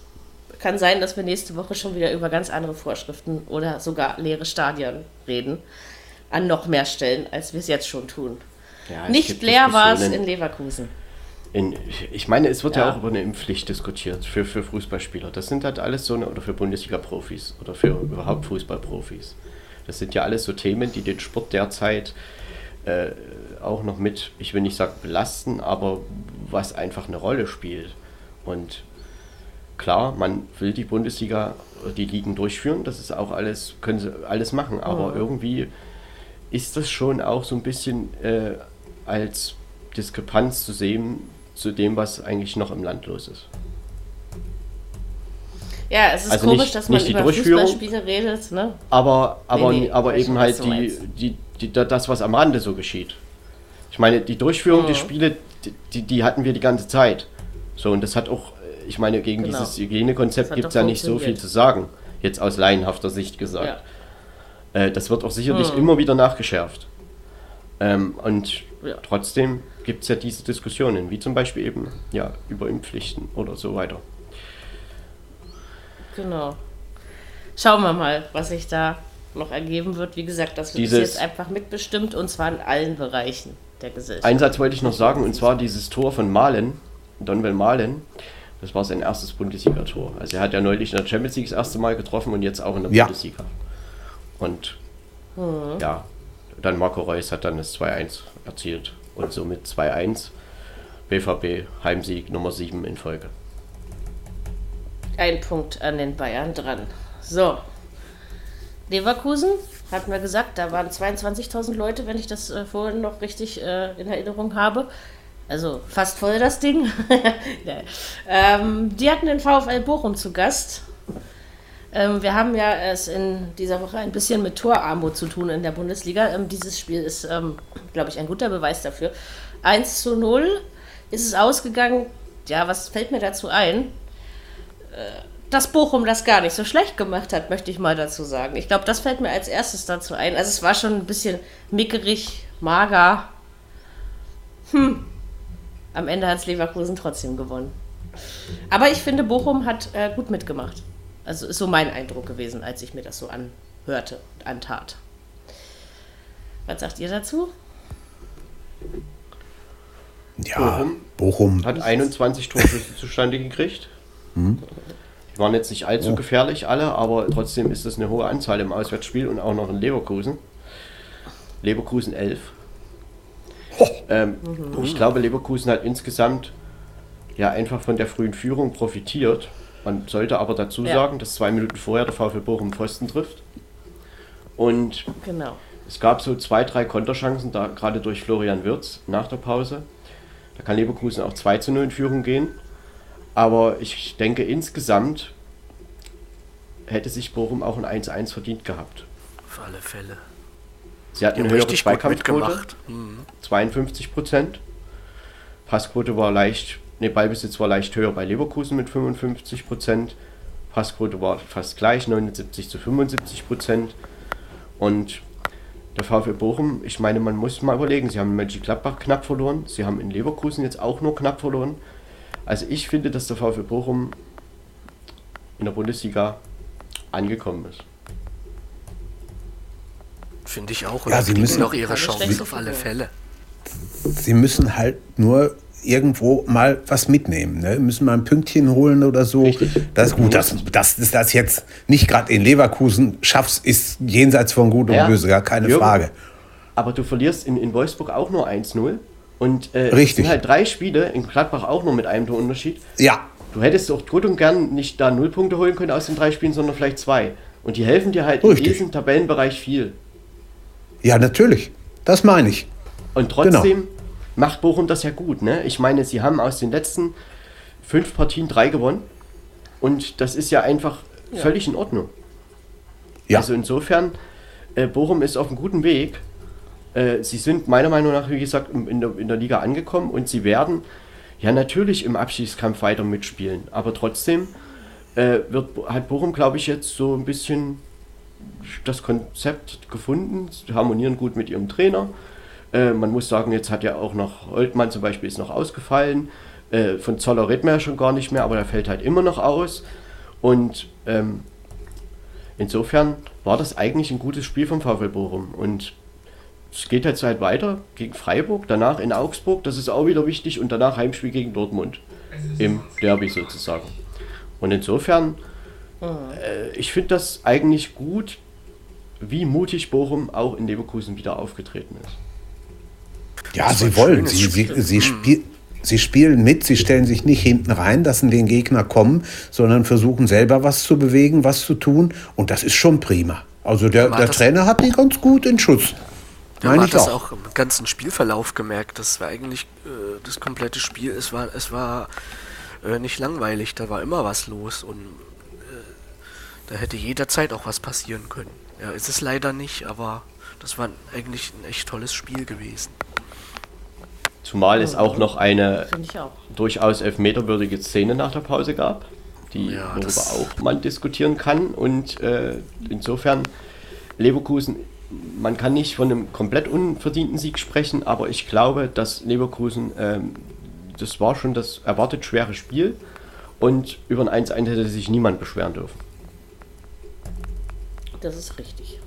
Das sehe ich genauso. Aber bei Leverkusen fehlen halt auch Spieler, also ne? Patrick Schick. Sympathisch. Ja. Äh, Alario ja. fehlt. Das sind schon auch, das sind halt zwei ja. Stürmer, die einfach da, ähm, also man hat ja quasi mit Adli der junge Adli, der neu verpflichtet wurde, ich glaube von St. Etienne, ähm, ist halt der Stürmer gewesen und so ein richtiger Strafraumstürmer ist es halt nicht. So, und das ist halt schon für Leverkusen, glaube ich, äh, in der ganzen Offensivwucht ein Problem. Also trotzdem sollte man auch nicht so sagen, dass, also Würz ist ja auch noch da und es sind ja einige da, auch äh, Demir bei, die da einfach auch mal schießen können, aber so, so richtig viel. Sie haben es ja auch nicht schlecht gemacht, ne? So richtig viel kreiert also, oder viel zugelassen so hat der VfL Bochum nicht. Nee, natürlich. Ich sage ja, du bist ja auch immer nur gut, also auch, auch wenn das jetzt wieder was fürs Phrasenschwein ist, aber du bist ja trotzdem auch so gut, wie der Gegner es zulässt. Und Bochum hat eben das einfach äh, auch nicht zugelassen, dass Leverkusen mehr draus machen kann. Es wäre richtig interessant geworden, also, wenn dieses Spiel länger 0-0 gestanden mhm. hätte. Also dieses 1-0 hat für Leverkusen natürlich vieles geöffnet stimmt. Das stimmt. Ja, Tor fiel verdammt früh und Bochum hat ja genau. nun Zeit satt und reichlich gehabt, aber hat leider nicht funktioniert. Schade. Ja, Bayer Leverkusen. Aber es war schon. Bayern-Spiel ich will nicht sagen, aber so ein, ein, gewisser Bruch ist schon reingekommen. Also man kann das ja nicht irgendwie wegdiskutieren. Aber nicht so krass wie in, der letzten Saison, finde ich. Nicht ganz so krass wie in der letzten Saison. Also da, da ist es irgendwie anders aufgefallen, finde ich. Aber ein leichter Bruch. Aber es ja, kann natürlich Frage, auch mit der Personalsituation zu tun haben. Ne? Ja, das hat sicherlich was damit zu tun. Und die Frage ist auch, welche Ansprüche stellt man denn wirklich? Sie sind Vierter in der Tabelle, also insofern ist es eigentlich da, wo man Leverkusen vielleicht ja. erwarten kann. Und äh, Wo sie sich auch selber erwarten, Ob ich. sie dann am Ende irgendwelche Bayernjäger oder äh, Mannschaft sind, die um Tabellenplatz 1 spielt, ich glaube, weiß ich nicht, wer davon ausgegangen ist. Ich nicht. Ich glaube auch nicht mal in Leverkusen, dar darüber hat man, Entschuldigung, nicht gesprochen. Also man, ich denke, dass man, ich glaube, man hat davon gesprochen, einen europäischen Platz zu erreichen, was ja bedeutet, dass man sich wohl auch mit der Europa League zufrieden geben würde. Ähm, aber also eigentlich ist man doch im Soll, wenn man so will. Ne? Ähm, mit Platz 4. Das läuft doch gar nicht so schlecht. Also ich denke auch laut eigener Leverkusener Ansprüche. Aber so ein kleiner Bruch, da gebe ich dir recht, Marco, das fällt schon auf. Obgleich ich ihn, wie gesagt, nicht so gewaltig empfinde wie letztes Jahr nach dem Bayern-Spiel. Man hat hier einfach dieses Pflichtsieg, nenne ich es jetzt mal, man hat ihn geholt. Äh, das ist ja nun mal genau. so, dass eine Mannschaft aus dieser Tabellenregion einfach zu Hause gegen einen Aufsteiger gewinnen sollte. Das haben sie getan.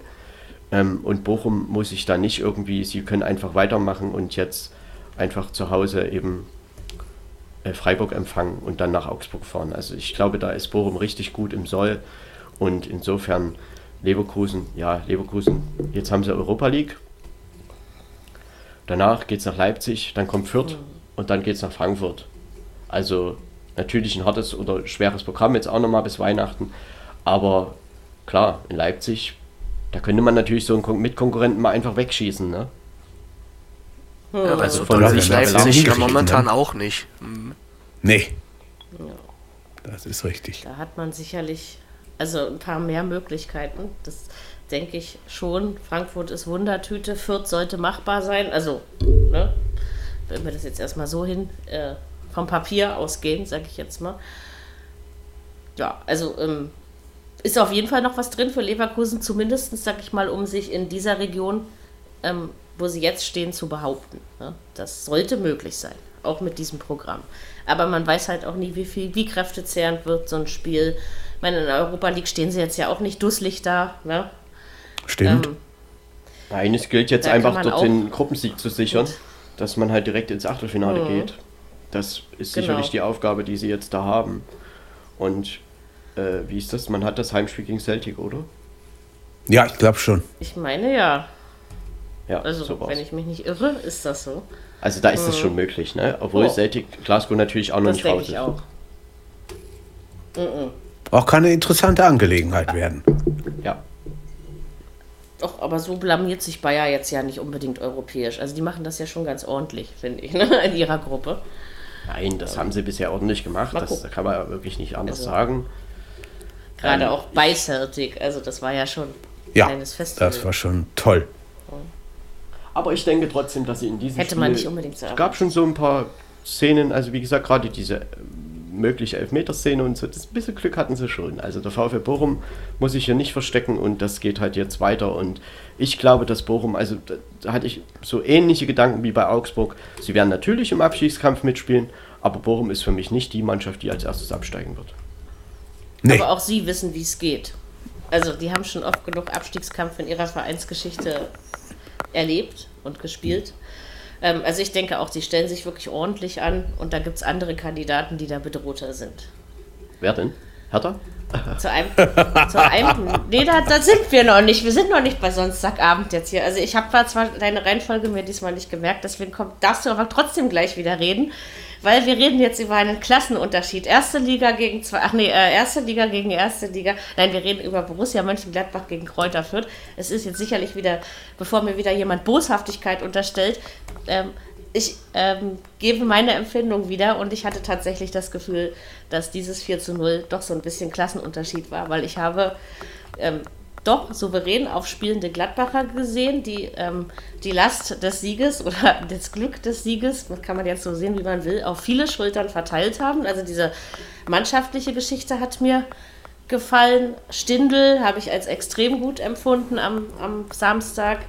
Und bei Fürth habe ich einfach so das Gefühl gehabt, die wussten damit nichts anzufangen. Die wussten nicht wirklich, wie sie damit umgehen sollten. Ähm, tja, also wenn sie jetzt langsam nicht anfangen, ist das bald besiegelt. Bitte, Herr Gladbach-Fan, Sie dürfen. Ja, es gab sicherlich schon Spiele, wo Fürth viel engagierter oder engagiert spielen sie immer, aber äh, wo sie einfach Punkte verdient gehabt hätten. In Mönchengladbach war das nicht der Fall. Gladbach hat ein frühes 1 zu 0 geschossen und äh, die erste Chance wurde quasi auch genutzt.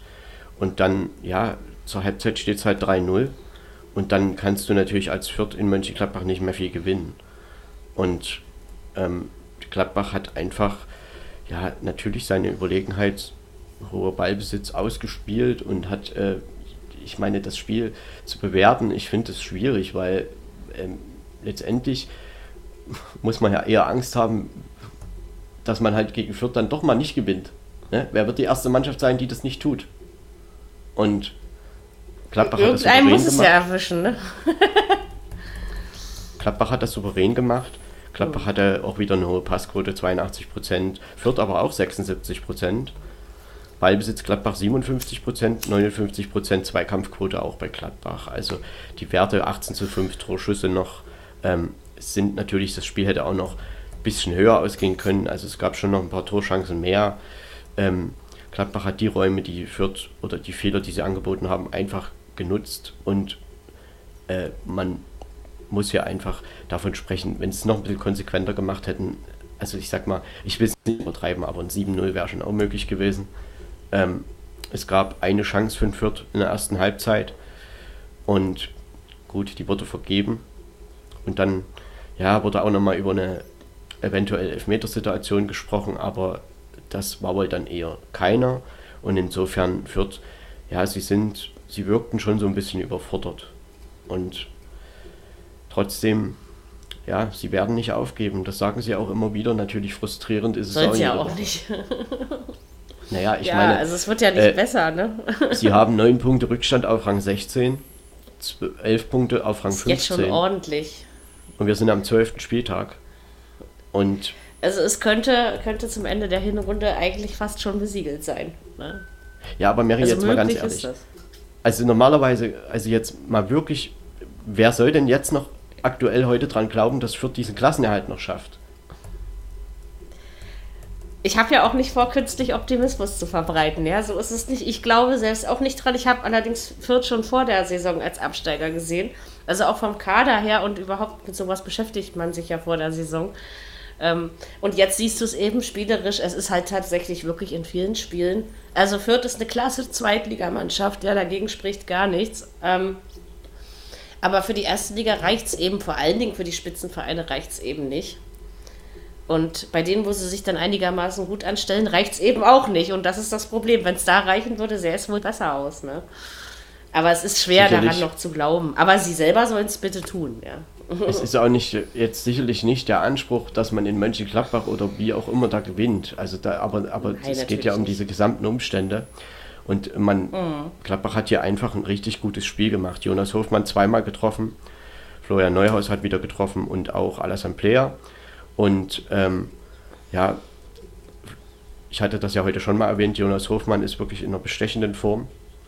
Ähm, und auch Lars Stindl hat drei Tore vorbereitet. Ähm, die Offensive, klar, Mbolo ist verletzt, Tyram ist noch nicht so richtig fit. In diesem Spiel, Gladbach war sehr überlegen und hat diese Überlegenheit auch ausgespielt. Das ist natürlich irgendwo auch ein Pflichtsieg, den man holen muss. Das haben sie getan. Und jetzt geht es halt für Gladbach weiter in Köln, dann kommt Freiburg, Boah. dann geht es nach Leipzig. Und für Fürth gibt es die nächste Möglichkeit zu Hause, wieder mal, also überhaupt mal einen Heimsieg zu holen. Es geht ja immer noch um den ersten Bundesliga-Heimsieg überhaupt. Ähm, gegen Hoffenheim. Immer nicht geschafft, ja. Danach geht es nach Leverkusen. Ja, das wird auch danach schwer. Mhm. kommt Union genau. Berlin. Also es sind jetzt keine drei wirklich äh, Schlecker-Lecker-Aufgaben. Ja, nee, also. überhaupt nicht. Die Abendflotte, fast tun sie ein bisschen leid. Das war halt die zehnte Niederlage in Folge, haben damit einen Rekord eingestellt von 1. FC Nürnberg, glaube ich, und Tasmania Berlin, die halt auch zehnmal in Folge verloren haben. Fürth hat das jetzt auch getan. Ja gut, und wenn jetzt natürlich gegen Hoffenheim eine elfte Niederlage in Folge dazukommt, ist dieser Rekord halt bei Kräuter Fürth. Ne? Und man denkt, manche Rekorde werden nie gebrochen, aber wir waren ja auch mit diesen Spielen Die in Folge nicht gewonnen Spiele mit Schalke da? dran. Ne? So, und Och, Mann, und dann in dem, also, das, also nicht, dass mich das aufregt, also ihr ich wisst möchte schon, nur noch mal meine, dran erinnern. Da, da, kommt man da mal hin, ja.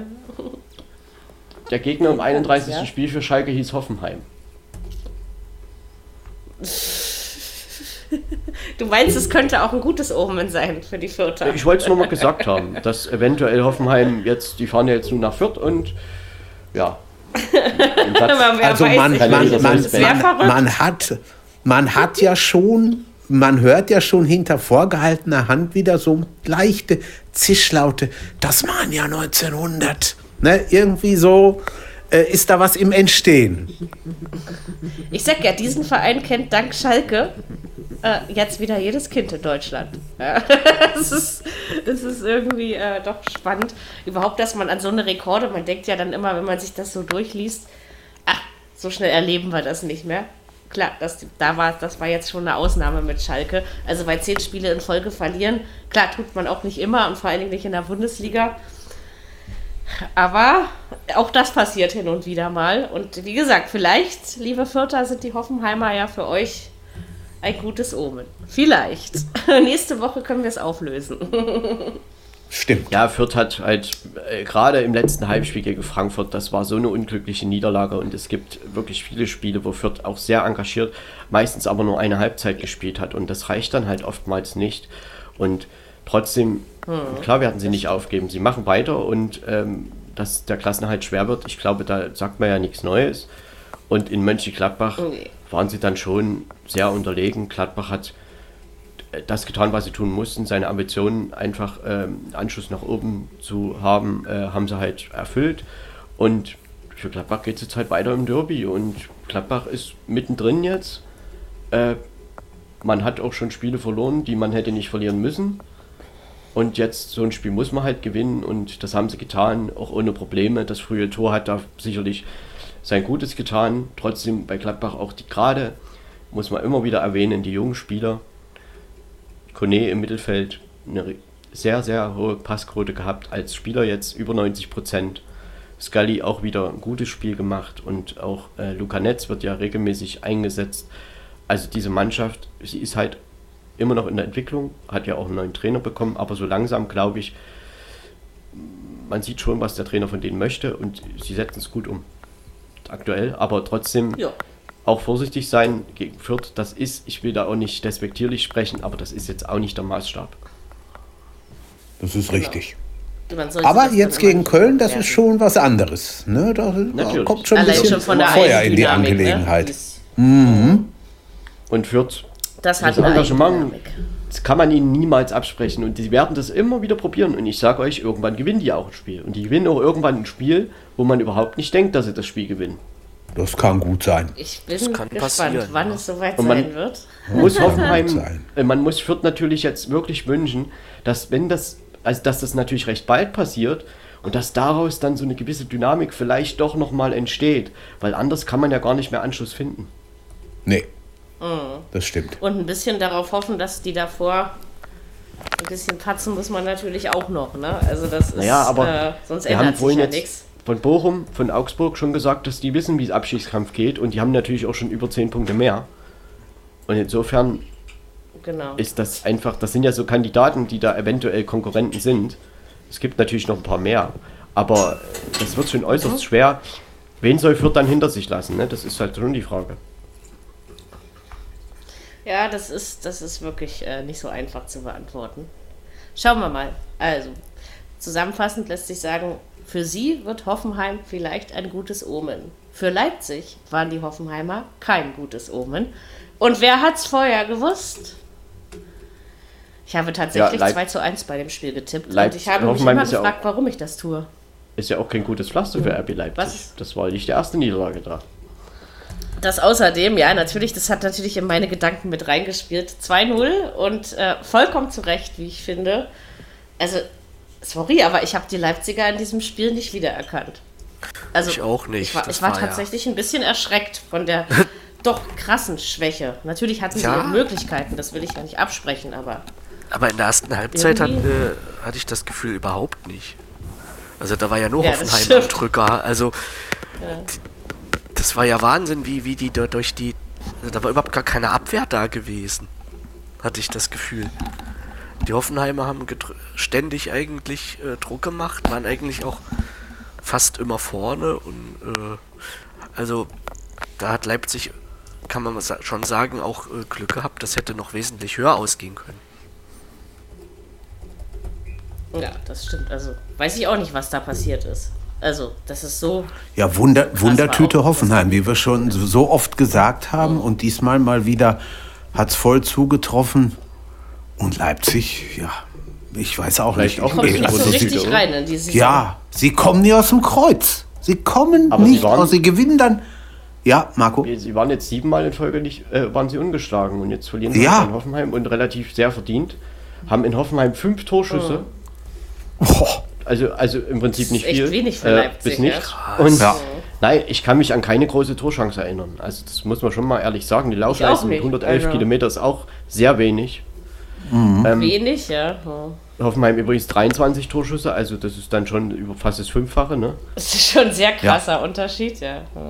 Passquote 74 zu 82 Prozent, Ballbesitz aber bei RB Leipzig 59 Prozent und Zweikampfquote aber ganz klar bei Hoffenheim mit 59 Prozent.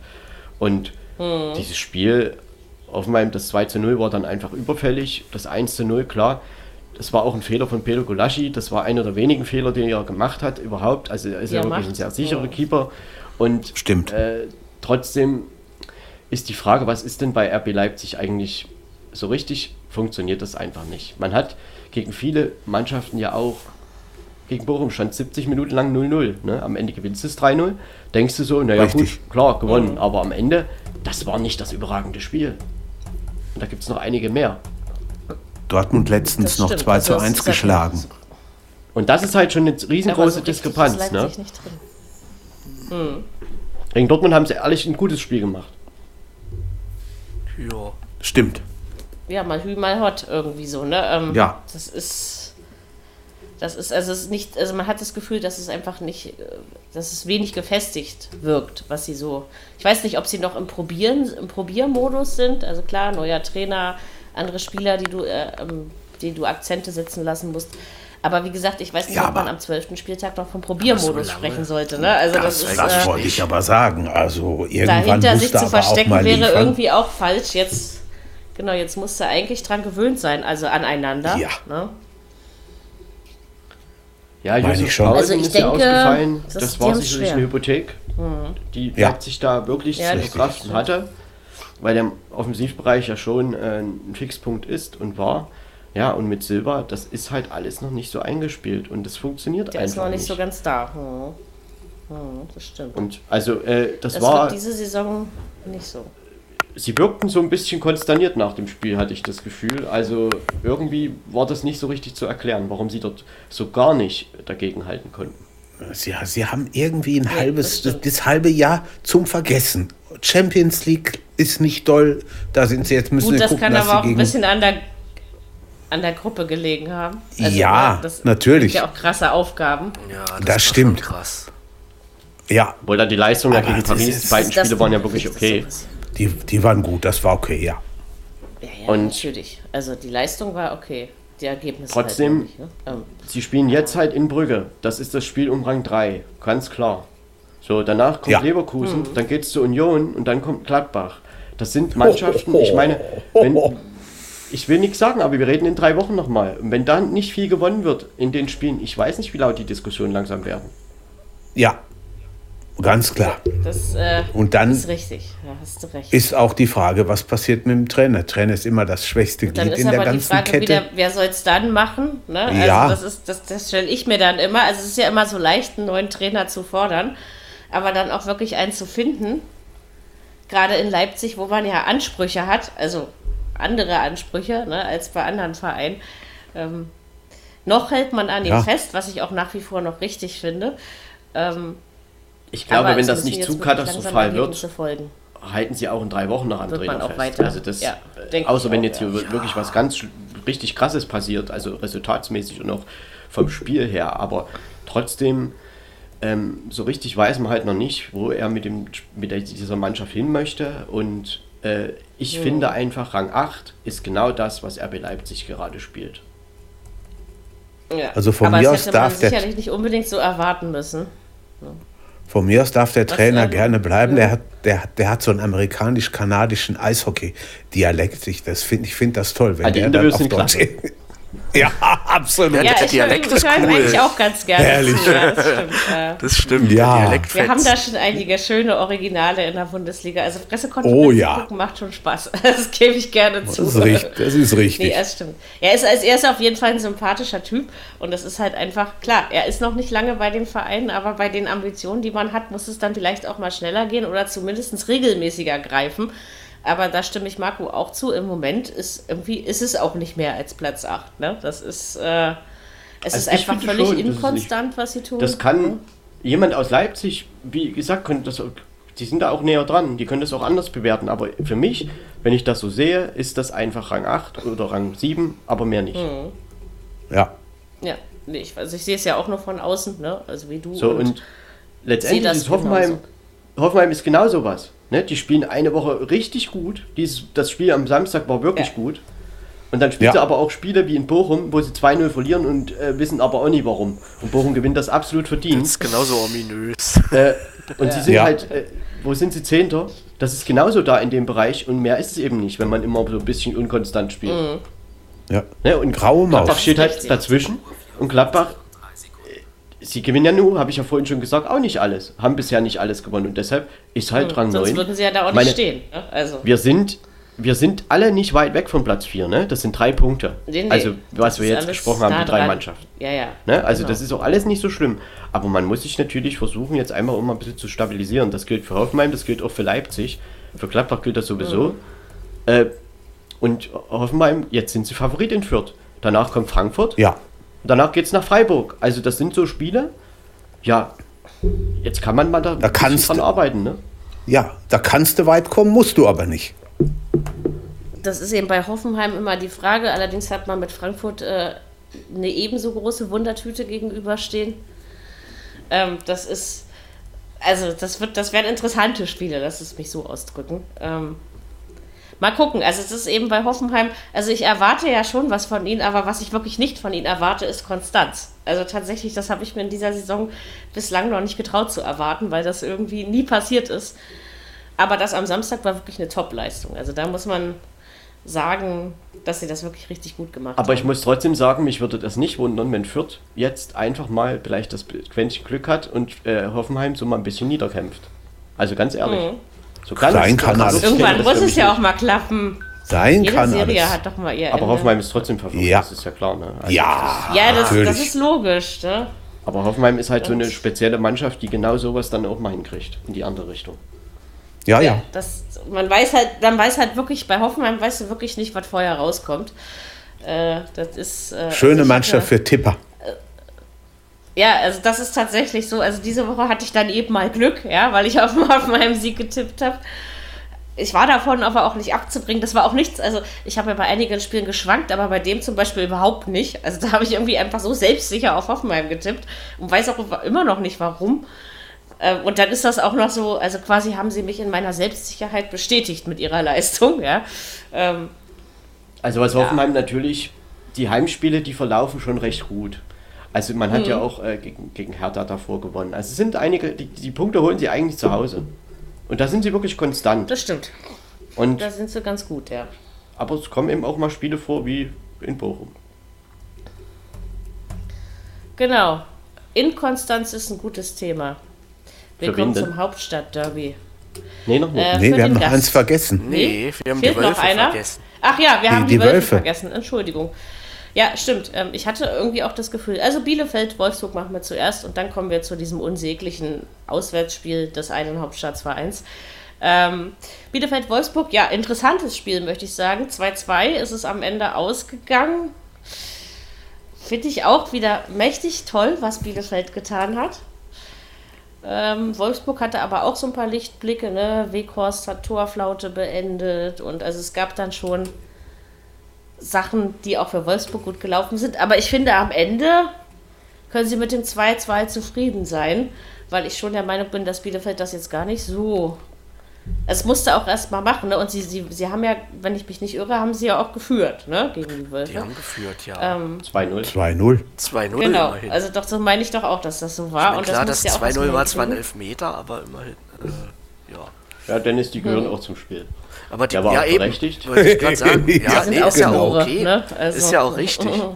Also bei Bayern Selbst- fragt auch niemand, wenn die Elfmeter-Tore Nee, das ist ja auch völlig in Ordnung. Das, also, ich muss auch Also sagen, eigentlich fast also, schade für Bielefeld, oder? Dass es dann noch äh, ein Ausgleich Alter, du, geworden du beißt, du ist. So ein beißt dich irgendwo hin. Das war so, wenn du so schade. eine 2-0-Führung verschenkst.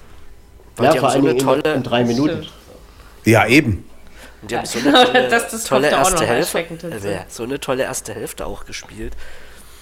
Ja. Das, das war echt Um das, Wahnsinn. also, also wenn man das komplett so sieht, ist das ein, ein verdientes Resultat für dieses Spiel. Äh, Bielefeld gehörte erste Halbzeit schon, bis zur 60. Minute, Wolfsburg gehörte der Rest. richtig. Und trotzdem muss man sagen, dass am Ende Bielefeld irgendwie nach dem 2-2 sehr geschockt war und da hätten äh, am Ende hätte Wolfsburg das auch komplett drehen können. Die, die Chancen waren da. Da hat Ortega wirklich zweimal überragend gehalten wieder. Hat Bielefeld dann schon den Punkt gerettet. Äh, und Wolfsburg, ja, warum sie 60 Minuten lang in Bielefeld oder von Bielefeld so gut bespielt und niedergekämpft wurden, da, da hat nicht viel funktioniert. Dann wurde Luke Bacchio eingewechselt. Luke Bacchio hat dann das 1-2 vorbereitet. Bielefeld hat sich dann noch gar nicht sortiert gehabt, also es gab halt Anstoß. Dann verlieren sie den Ball und Wolfsburg macht eben den nächsten Angriff und es fällt das 2-2. So, und dann war Bielefeld, also ich habe schon das Gefühl gehabt, dass die so richtig geschockt waren und jetzt nur noch darauf bedacht, oh Gott, hoffentlich verlieren wir hier nicht noch komplett. Trotzdem waren die ersten 60 Minuten halt von Bielefeld wirklich, wirklich wieder gut. Kämpferisch einfach richtig gut. Auch das 1 0 war richtig gut rausgespielt, wieder durch Okugawa. Ähm, er hat ja auch das Siegtor in Stuttgart vor der Länderspielpause gemacht und eben jetzt wieder das 1 0 erzielt. Klos 2 zu 0, Kapitän per Foulelfmeter. Naja, gut, und dann treffen halt Weghorst und Mecha. Und somit geht es am Ende wahrscheinlich doch mit einem leistungsgerechten 2 zu 2 zu Ende. Ja, die, Daten 10 zu 13 Torschüsse, das ist dann schon recht gleich. Ähm, Passquote 71 zu 81 Prozent, Ballbesitz bei Wolfsburg mit 63 Prozent und die Zweikampfquote auch bei Wolfsburg mit 64 Prozent. Würde ich aber denken, dass das eher an der letzten halben Stunde liegt, wo, wo halt äh, Bielefeld sehr viel verloren hat. Also auch wirklich sehr viele Zweikämpfe verloren hat. Ähm, und insofern, am Ende kann sich Bielefeld sch- sch- glücklich schätzen, dass sie es nicht verloren haben, aber Wolfsburg muss auch damit zufrieden sein, denn äh, für einen komplett für einen Sieg waren die ersten 60 Minuten einfach nicht überzeugend genug. Und insofern ein Wert ist noch zu erwähnen, bei Bielefeld wieder eine sehr hohe Laufleistung, 120 Kilometer. Also wenn ich mich da immer so dran erinnere, Bielefeld hat so gut wie jede Woche eine Laufleistung von 120 Kilometer plus. Und das ist wirklich diese Mannschaft, wie man Abschiedskampf spielt, weiß diese Mannschaft. Das wissen wir auch, dass sie das weiß. Sie sind ja auch voll und ganz dabei. Das ein oder andere Spiel hätte man bestimmt noch mehr gewinnen können, gerade zu Hause. Ne? Also diese Art von Heimspielen hat man ja schon ein paar Mal. Und trotzdem, man ist halt dran auf einen Punkt an Rang 16. Ja, jetzt geht es natürlich zum schweren Auswärtsspiel nach München. Danach kommt Köln in die Schüker Arena. Danach geht es zu Hertha BSC Berlin zum Abstiegsspiel oder äh, eines Spiels aus dem Tabellenkeller. Ja, kurz das von Wolfsburg noch. Wolfsburg spielt jetzt zu Hause gegen Dortmund, danach in Mainz und danach ein Heimspiel gegen Stuttgart. Dazwischen natürlich Champions League Partie, jetzt am Mittwoch, nee, morgen schon, gegen Sevilla in Sevilla. Nur das wird nicht einfach. Nein, aber bei Nee, dieser die engen müssen Gruppe auch Was tun. muss man da natürlich, sollte Ja. man da noch was natürlich nicht möglich. verlieren. Ne? Stimmt. Ja, aber es ist so oder so nicht leicht dort zu gewinnen. Ähm, und in der Situation dann schon mal erst recht nicht. Bin ich gespannt. Gerade in der Champions League ist Wolfsburg meiner Meinung nach noch nicht so richtig angekommen, weil sie da doch einiges verschenken. Aber das können wir dann nächste warum? Woche irgendwie Äh, ein bisschen genauer analysieren. Ich meine, sie haben Ja, vielleicht nicht Salzburg ergeben, aber- 7 Punkte, Wolfsburg 5, Lille 5, äh, Sevilla 3. Es ist okay, Also aber es war, es war in einigen Spielen doch was anderes drin. Weißt du, so, so meine ich das. Ne? Ähm, sie haben schon auch was liegen Ja, lassen. aber, Ne? Das ist- aber auch auf Sevilla nicht. da. auf Sevilla liegt vielleicht noch mehr Druck als auf Wolfsburg, ne? denn die müssen ja. wirklich gewinnen zu Hause. Ja. Aber da kannst du nur nicht sagen, richtig. unentschieden oder so reich. Die müssen, die müssen nee, liefern. Nee, natürlich. Die müssen liefern. Ja? Das, die müssen äh, liefern. Ist richtig. So ein Wolfsburg-Ziel sollte sein, in Sevilla einfach Sevilla hinter sich zu halten. Ja. Genau. Indem man einen Punkt holt, würde das auf jeden Fall gelingen. Haben ja? am also, Wochenende nur haben am Wochenende nur 2 zu 2 gespielt gegen 2 Alaves. Ne? Genau. Ja. Wobei die genau. zwei letzten Tore in Minute 92 und 97 fielen. Und also 97, das war schon. Ja, ja, irgendwie sowas. Ja, ja. ich hab, das habe ich auch mitbekommen. Sevilla ja, ist ja einer meiner Lieblingsvereine, wie ihr wisst, und deswegen mhm. verfolge ich die ja auch sehr gerne. Ja, das war schon äh, eine knappe Kiste. Immerhin das. Und das ist doch schon mal nichts Schlechtes. ja, ja aber meine Freunde aus VfL Wolfsburg hat sich natürlich stabilisiert unter Florian Kohfeldt. Also das muss man schon sagen. Ich meine, sie das haben auf jeden jetzt, Fall. Äh, ja. in der Liga, ja. äh, also das war halt ein Unentschieden. Ich denke, mehr hatten sie diesmal auch nicht so wirklich verdient. Aber was man halt sagen muss, das ist schon zwei, dreimal passiert jetzt unter Kohfeldt. Luke Bacchio hat nie von Anfang an gespielt, aber wo er eingewechselt wurde, dann gewinnen die Spiel in Leverkusen, holen in Bielefeld nach 0-2 einen Punkt auch gegen äh, Salzburg haben sie das Spiel gewonnen. Ja, ist es. Äh, mhm. Apropos, viele Grüße, Hertha BSC. Ja, ich wollte gerade sagen, irgendwie kenne ich den Namen so. Das nächste Spiel, ja. ich würde es ja trotzdem gerne auslassen, aber nein. Ich werde, ich mache das jetzt in aller Kürze. Ich glaube, mein lieber Marco, auch du hast unentschieden bei dem Spiel getippt. Ähm, ich hab, hätte, das war, ja, habe ich gemacht, aber das war für mich, hast du. weiß ich nicht. Ich auch. Ich habe unentschieden. Wir haben, wir haben äh, aber ja, es ärgert mich trotzdem, weil ich einfach der Hertha. Ich, ich äh, traue der Hertha wahrscheinlich noch mehr zu, als das. die Hertha kann. Ja, siehst du, werd mal langsam zum Realist. Ich traue der Hertha, ich hab's, ich hab's, ich glaube, das, das Problem ist, wenn ich Hertha tippe, und das kann, glaube ich, kein Fußballfan von uns, dieses Wunschgefühl ganz ausschalten. Also ganz ausschalten kann man es, glaube ich, nicht. Und ich habe eben auch gedacht, Gewinn bei Union, das schaffen sie nicht. Da war ich mir sehr, sehr sicher. Weil wer gewinnt schon bei Union Berlin? Das hat schon lange keiner mehr geschafft. Mhm. Die Bayern. Aber ja. ein Punkt. aber der Punkt, der, also an sich, wie gesagt, ich habe ja beschlossen, mich nicht mehr aufzuregen. Deswegen versuche ich das jetzt so entspannt wie möglich mal zu sagen. Äh, das H von Hertha steht auf jeden Fall für harmlos. Beide Hs, ihr könnt euch aussuchen, welches ihr nimmt.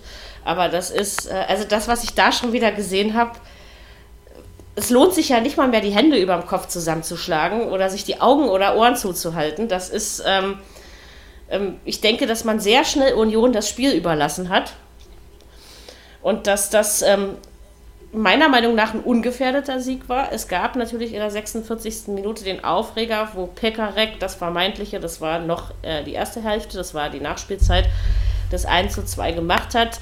Ich habe jetzt allerdings also sehr viele ähm, Beurteilungen dieser Situation gesehen. Der Videobeweis hat das Tor zurückgenommen und das war auch meiner Meinung nach zu Recht zu, so. Ist nicht immer so, dass ich mich Colinas Erben anschließe, aber in dem Punkt tue ich es auf jeden Fall nee, auch. Das war, ganz ähm, knapp abseits, das muss man einfach so sagen. Es ist halt, es ist so. Äh, die Linie wird gezogen und die Linie zeigt das halt. Die Linie kannst du hm. halt auch nicht. Es war eben Die abseits. Linie ist da, die kannst du nicht groß so. verändern, die ist halt da und da ist halt ein Millimeter. Genau wenige Millimeter max. Aber selbst wenn das Tor drin gewesen wäre, also ich glaube, das ist gar nicht wichtig für den Spielverlauf, weil wenn man das, was vorher war, gesehen hat und das, was danach war, gesehen hat, was von der Hertha kam, also wenn man überhaupt von das, was kam, sprechen möchte, das fällt mir wirklich schon schwer.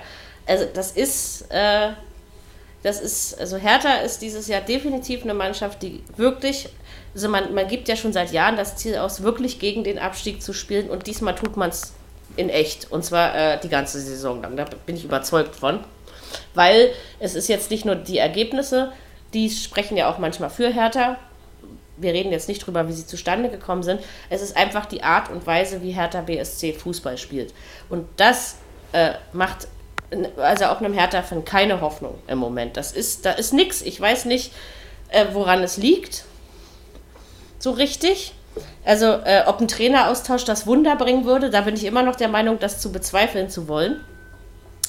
Ähm, außerdem ist es für mich eh zu einfach gedacht.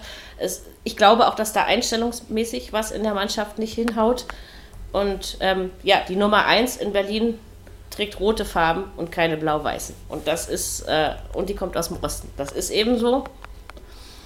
Das muss man als Hertha-Fan neidlos anerkennen. Das kann ich auch, weil Union wirklich besser spielt und gerade zu Hause sind sie eine Macht an der alten Försterei, das muss man so sagen. Aber dass Hertha da so gar nichts entgegenzusetzen hatte.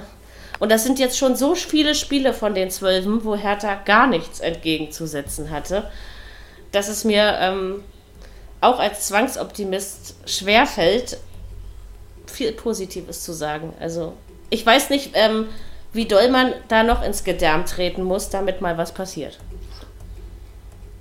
Also ich habe zwei, zwei äh, Dinge, die mir bei dem Spiel aufgefallen sind. Nummer eins, da schließe ich mich dir sofort an. Das war grausam. Das war ein Offenbarungseid von Hertha, nichts anderes. Das war erschreckend, was die da ja, abgeliefert haben, kannst ja schon eigentlich gar nicht mal mehr sagen. Das war mhm. einfach nur, nee, nein. Also da muss ich, ich muss ganz ehrlich sagen, das war schlimm. Das war wirklich, wirklich schlimm. Aber, jetzt kommt ein ganz dickes Aber, was mir richtig gut gefallen hat, das war das, die Vollreportage äh, über ARD Audiothek, Sportschau.de, wo immer man es drüber hören konnte. Das war so stark. Da hast du das Gefühl gehabt, du wärst in Spanien. Die, die säßen mit fünf, sechs Leuten in der Kabine. Jeder quasselt, wann er will. Das war richtig, richtig gut. Also das muss ich ehrlich sagen, hat mir toll gefallen. Das haben sie gut ja, gemacht. Das war ja, stimme ich dir auch zu.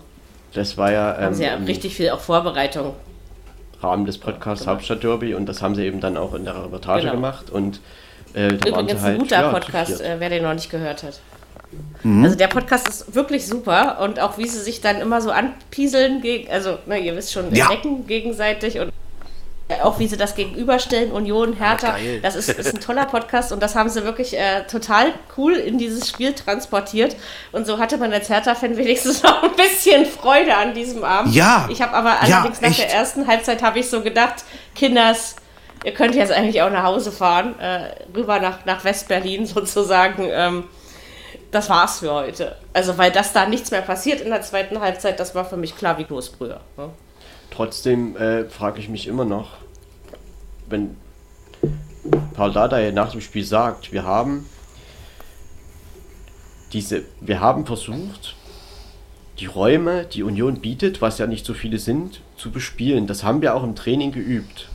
Also das, ich, ich kann mich nicht erinnern, dass das irgendwie einmal funktioniert hätte. Und ich frage mich ich immer noch, mit welchem Plan Hertha BSC dort in dieses Spiel gegangen ist. Das muss ich mal ganz ehrlich sagen. Weil dass es schwer und wird, war ja wohl vorher ist, klar. Also, ne? Ja, aber, aber Mary, warum hat denn Union gewonnen?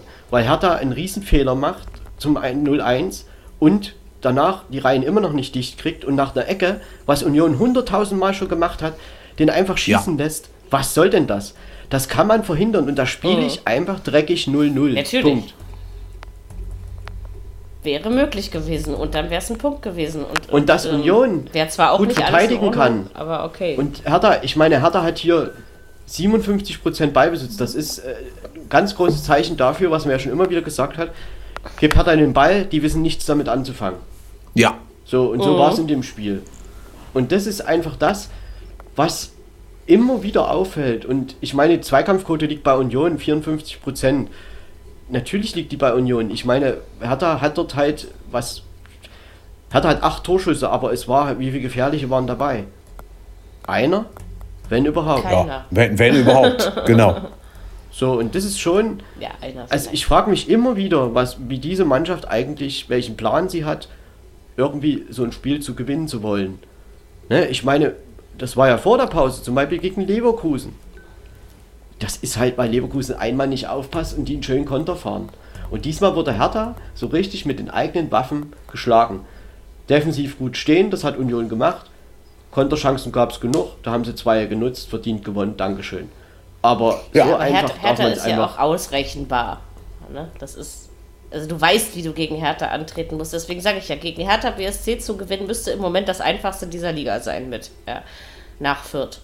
Äh, das ist, äh, das ist, äh, ja, also Aber ich bin mir da noch nicht so sicher, ob das für einen Überstrich reicht am Ende. Wenn ich offensiv wirklich nicht keinen Plan habe, dann muss ich defensiv wenigstens ordentlich stehen. Und das machen sie oft. Aber diesmal, das war, also ich fand das echt schlecht. Diesmal nicht. Diesmal hatten sie in beide Richtungen keinen Plan. Weil ich, ich möchte nicht Union Also da hat alles nicht funktioniert. Aber die haben die Sterne auch nicht vom Himmel gespielt. Nein. Nee. Nee, das Sie haben das getan, das was sie mussten. Das war, ich sag ja auch, das war ja, das war kein Spitzenspiel. Das hat ja gereicht, ja. Nein. Das kann Union, was Union gut kann, aber das haben sie gut umgesetzt. Und das Richtig. aber auch erfolgreich. Es wundert, es wundert mich auch aber nicht, dass es gereicht hat gegen so eine, also so wie die Hertha die ganze Saison drauf ist. Klar hat man hinten mal gut gestanden. Ja, das, das, das gebe ich ja gerne auch zu. Aber äh, das reicht nicht, wenn du in der Liga ein Wörtchen mitreden willst. Und so wirst du am Ende zittern müssen, dass du 15. wirst. Das ist eben so. Ne? Und der, so der weit ehemalige weg ist man ganz da unten eben nicht. Der ehemalige HSV-Torhüter Uli Stein hätte dazu gesagt, das ist eine Gurkentruppe. Und er hat nicht, hätte nicht ganz Unrecht. Ja, so, so ähnlich kann man das bezeichnen, obwohl die Namen eigentlich ähm, eine andere Sprache sprechen.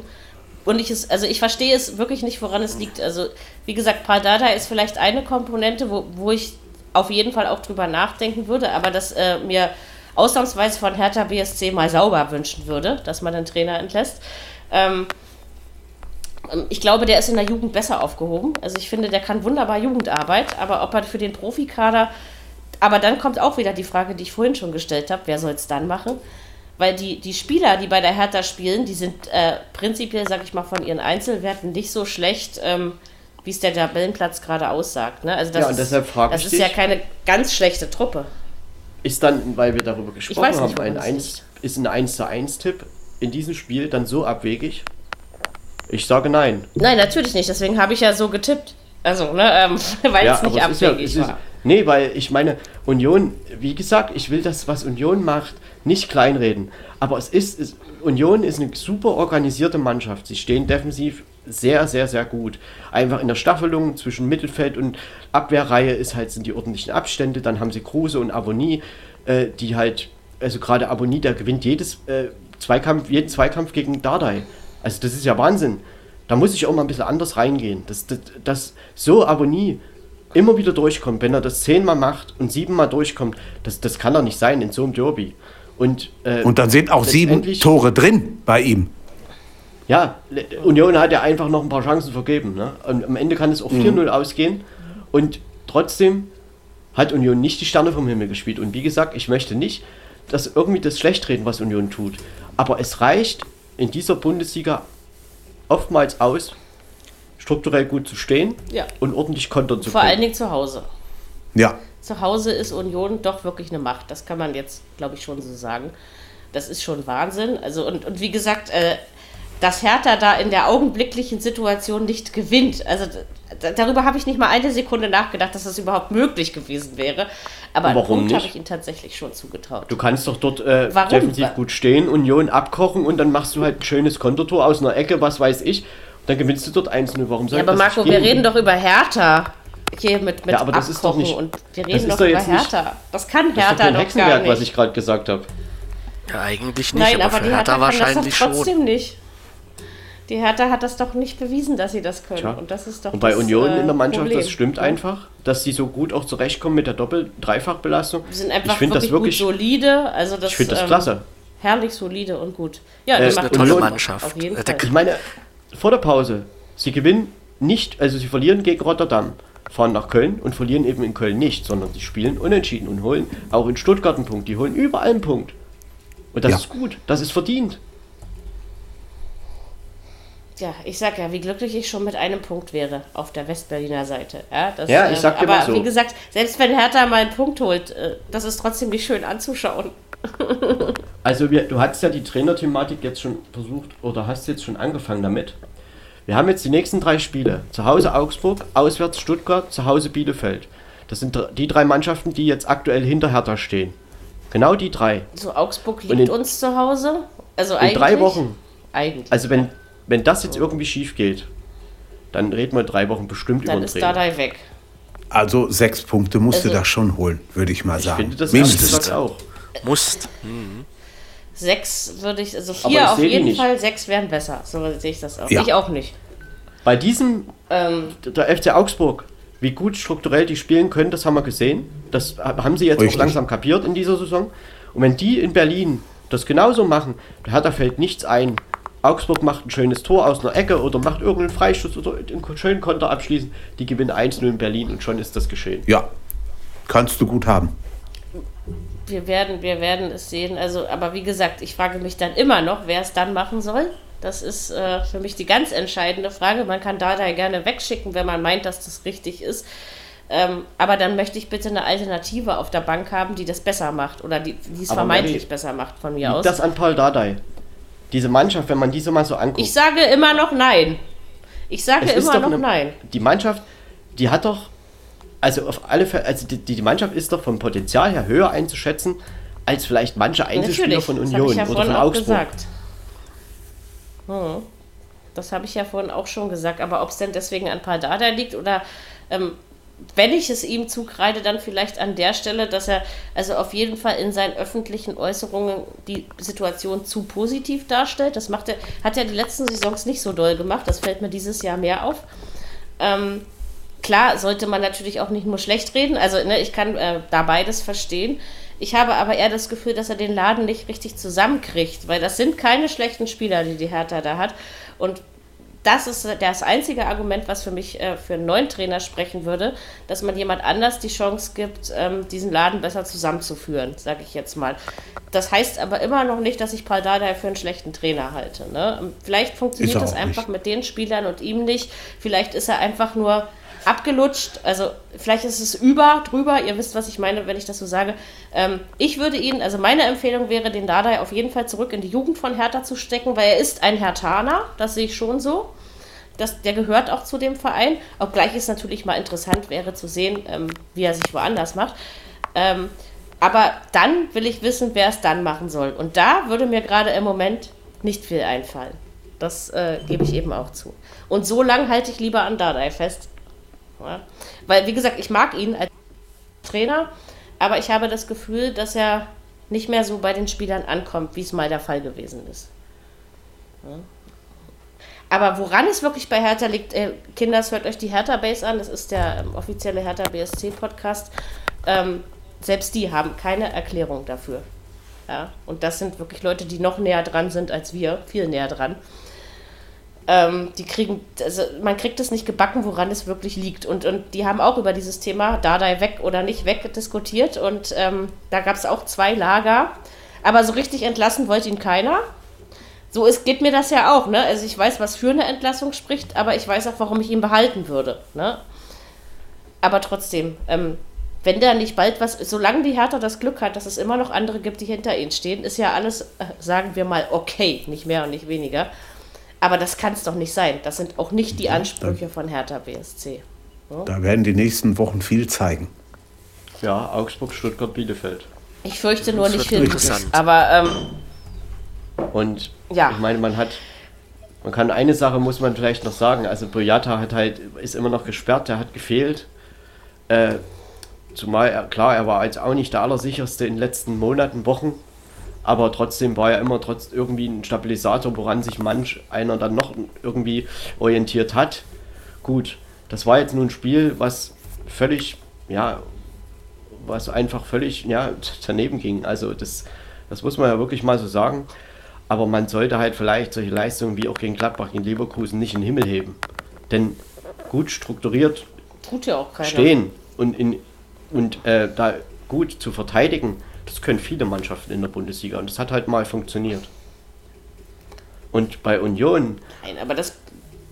Um dann noch ein Wort dazu zu sagen, es ist immer wieder faszinierend, wie diese Mannschaft sich immer wieder mit diesen Sachen, die sie einfach gut können und die können sie richtig gut, immer wieder durchsetzt und dass da auch äh, viele Mannschaften nicht so richtig Mittel dagegen finden. Union verwandelt eben mal eine Ecke, Union ist eine super Kontermannschaft. Es halt mental sehr viel bei Union. Top, ne? top eingestellt vom Trainer. Also die Einstellung, äh, das ist auch das generell das Gefühl, also wenn man sich mal mit Union-Fans unterhält, ich mache das zwar nicht allzu oft, aber wenn dann doch äh, sehr engagiert, ähm, ich muss sagen, das ist einfach, wie man immer so schön sagt, das Herz auf dem rechten Fleck und äh, eine realistische Einstellung. Also man redet nicht über Champions, Europa League, man redet auch bei Union nicht über die Europa League, auch wenn das drin ist, ja, aber man redet tatsächlich darüber, konstanten Fußball zu spielen und sich in allen Wettbewerben, wo man eben teilnehmen darf, ähm, in einem möglichst guten Licht darzustellen und das am besten auf solider Basis. Und das ist eine sehr realistische Einschätzung von den Fans, wie ich finde. Und das zeigt Union eben auch auf dem Platz. Ne? Und deswegen sind viele Menschen hin. gerne Union-Fans. aber ich, ich war nun mal zuerst Hertha-Fan. Ich werde jetzt nicht umsteigen. Ich glaube, das wäre. Äh, ja, für Union, jetzt geht es nach Frankfurt. Dann kommt Leipzig, dann geht es nach mhm. Fürth. So, dazwischen ist noch Haifa, jetzt am Donnerstag. Klar, da geht es noch mhm. um Rang 2. Den möchte man ja vielleicht noch erreichen, um da die Playoffs noch spielen zu können. Richtung Achtelfinale, Europa Conference League. Aber äh, Union genießt dieses Ereignis, denke ich mal, einfach wieder. Ich meine, es ist so eine schöne Reise. Genau. Und dann geht es halt am Sonntag in Frankfurt weiter. Und Union ist eine Mannschaft, die macht es vielen Mannschaften einfach sehr unangenehm und steht sehr solide jetzt gerade da einfach ja. gut da mit 20 Punkten. Hat absolut verdient gewonnen am Samstag. Und Hertha, ich denke, die nächsten drei Wochen, da wird sich nicht die ganze Saison entscheiden, aber ich glaube in eine Richtung schon. Denn das sind jetzt absolute Schlüsselspiele. Wenn man jetzt gegen diese drei Gegner äh, wirklich nicht, wenigstens weiß ich nicht, fünf Punkte oder irgend sowas in die Richtung holt. Also ich weiß nicht. Ich Und auch Frankfurt nicht. hat gegen Union Wir noch lange nicht gewonnen. Oh nee, nee. Auf alle Fälle nicht. Auch das nicht. Ähm, das ist so. Frankfurt ist ein gutes Stichwort. Äh, ich werde jetzt mal 90 Sekunden meiner selbst sein und äh, das Wort äh, an die Herren der Schöpfung abgeben. Ihr könnt gerne ausknubbeln, wer anfängt. Wir reden oder ihr redet, bis ich dann gleich wieder da bin, über Freiburg gegen Frankfurt. Äh, Frankfurt hat das Ding 2 zu 0 gewonnen. Ich frage mich ehrlich gesagt, wie. Also ihr werdet mir das sicherlich gleich erklären. Ähm, aber ich habe da doch mit einem Heimsieg gerechnet und irgendwie hatte ich so das Gefühl, zumindest eines der beiden Frankfurter Tore für, fiel für mich völlig aus dem Nichts. Und bei ähm, Freiburg haben wir, glaube ich, das Problem, was Dennis zum Anfang dieser Podcast-Episode mal angesprochen hat: Chancenverwertung. War so gestern mein. So, ähm, wer möchte? Ja, die, die Frankfurter haben haben es nicht schlecht angestellt. Freiburg hatte auch seine Chancen mit Sicherheit und hätte das, das Ding auch reinmachen können äh, vor dem Frankfurter 0-1. Aber es hat einfach nicht geklappt. Trapp, finde ich, hat teilweise hervorragende Sachen rausgeholt. Ah, das kann man wirklich nicht anders sagen. Und, und dann das Frankfurt. Ne? Ja, optimal, auf jeden Fall. Ja, und dann das 0-1 und das, das, worauf Mary eben ansprach, ist wahrscheinlich der Freistoß von Kostic. Da kurz, ich glaube, kurz vor der Halbzeit oder kurz nach der Halbzeit, der da so, ja, war das eine Bogenlampe oder was sollte das sein? Der ist an Freund und Feind vorbeigegangen. Äh, der, der ähm, Keeper von Freiburg hat sicher auch gedacht, ach, so, so ein Teil geht niemals rein. Und dann ist er doch drin. Da, da kannst du als Torwart nicht nur, da siehst du nicht nur alt aus, da träumst du noch nächtelang von, von solchen Gegentoren. Aber hallo, was mir gefallen hat auf Seiten der Freiburger war Grifo, der da vom Schiedsrichter nach dem Fall im Strafraum gefragt wurde, hat er dich wirklich berührt, dein Gegner, hat er dich getroffen oder nicht? Und er hat gesagt, nein, hat er nicht. Ja, das finde ich absolut respektvoll und das darf gerne Schule machen. Ja, da möchte ich dir natürlich recht geben. Und zu dem Spiel, also ich meine, dass Frankfurt zur Halbzeit 2-0 führt, ja, wenn es 2-0 für Freiburg steht, sagt man eben auch, dass es verdient. Ne? Das war sehr ausgeglichen. Frankfurt hat halt die glücklichen Momente dann und äh, trifft zweimal. Und das war natürlich für den Spielverlauf Frankfurt kurz vor der Pause ein optimaler Spielverlauf einfach. So und was man dann Frankfurt durchaus zugute halten muss, sie haben das dann sehr sicher und gut nach Hause verteidigt. Freiburg hatte Chancen, auch vor dem 1-0 schon, aber eben auch nach dem 0-2. Bei Frankfurt hat Martin Hinteregger gefehlt. Stimmt. Ähm, das ist ja auch noch so eine Hypothek und die haben sie aber durch diese Führung haben sie schon Sicherheit gewonnen. Vorher fand ich schon, dass der SC Freiburg irgendwo dieses mehr, etwas mehr spielbestimmende Team war. Trotzdem, bei Frankfurt, ich, ich bin mir da halt immer noch nicht so sicher. Äh, der Sieg in Fürth war, wir haben darüber gesprochen, sehr dahergequält. Der war aber natürlich wichtig. Ne? Am Ende zählen die drei Punkte auch. Und sie haben halt jetzt nach der Länderspielpause dieses Spiel in Freiburg, was ja sicherlich nicht einfach ist, in Freiburg zu gewinnen. Das tun nicht allzu viele. Und das haben sie jetzt eben getan und haben das äh, gut nach Hause verteidigt, wie gesagt. äh, haben sich dadurch natürlich, also ergebnismäßig auf alle Fälle stabilisiert. Und inwieweit das jetzt äh, ja, Stabilität für die nächsten Wochen gibt, ich, ich, also Frankfurt ist für mich echt sehr schwer einzuordnen. Das muss ich einfach sagen, immer noch. Sind so eine Wundertüte. Denn, Völlig. Also, sie haben halt, ich fand das glücklich, diese, also diese Tore sind gefallen, ist okay, das haben sie auch gut gemacht. Und dann haben sie es auch gut verteidigt. Aber es hätte, wie gesagt, genauso gut 2-0 für Freiburg stehen können. Und dann hätte Frankfurt das Spiel hätte nicht gewonnen. Richtig. Nein. Stimmt. Sehe ich genauso. Einfach, wie gesagt, Trapp hat einen, einen super Nachmittag erwischt. Freiburg hat es hm. Runde nicht ins Eckige gebracht, ja, und daran hat es gehapert. Ne? Am Ende. Und Frankfurt hat eben das genutzt, was sie gekriegt haben. Ja. Ja. ja. ja Spielen im Moment auswärts so besser aus. als zu Hause. Als zu Hause, ne? Das ist richtig. Ja, so ein bisschen, ne? Irgendwie. Ja. Stimmt. Der Heimsieg fehlt Auch noch, ne? interessant, ne? so wie sich das, das manchmal so entwickelt. Ich glaube ja, ne? Ähm, jetzt, wo du das so sagst. Aber ja. ich glaube, der fehlt wirklich noch. Der Sieg war in, in München, ja, in Fürth und in Freiburg. Das sind die drei Siege, die sie haben. Genau. Genau. Genau. Hm. Wir hatten ja 21 hm. zu 13 Torschüsse pro Freiburg. Passquote mhm. Freiburg 84 Prozent, das ist doch sehr hoch. Frankfurt 73 Prozent. Ballbesitz bei Freiburg 62 Prozent. Zweikampfquote auch bei Freiburg 55 Prozent. Also insofern die Eintracht, ja, als sie dann geführt haben, ich finde, das haben sie dann schon auch gut gemacht. Trapp natürlich viel gut und wieder gut gehalten. Frankfurt da auch sicherlich was gerettet. Die Laufleistung war bei beiden mit 121 Kilometern richtig hoch. Äh, und insofern, ich denke, Freiburg, ich will nicht sagen, sie werden es verkraften, aber sie werden es trotzdem tun, denn es war kein schlechtes Spiel vom SC Freiburg. Und da hat man keine, da hat man keine Bange dass sie das nicht wegstecken. Also das ich meine, sie haben jetzt ich zwei Auswärtsspiele. Geht es jetzt nach Bochum, dann nach Gladbach und dann kommt Hoffenheim nach Freiburg. Und Frankfurt spielt halt jetzt, wie heute schon erwähnt, gegen Union zu Hause, dann in Hoffenheim, zu Hause gegen Leverkusen. Dazwischen am Donnerstag noch gegen Royal Antwerpen in der Europa League. Ei. Aua. Ja. Das wird hart. Das jetzt, wird jetzt, muss, jetzt, muss, jetzt, jetzt, jetzt muss ich mal kurz raus. Bei uns hat es geklingelt. Augenblick. Kein Problem. Eieiei. Ähm, solche Dinge passieren.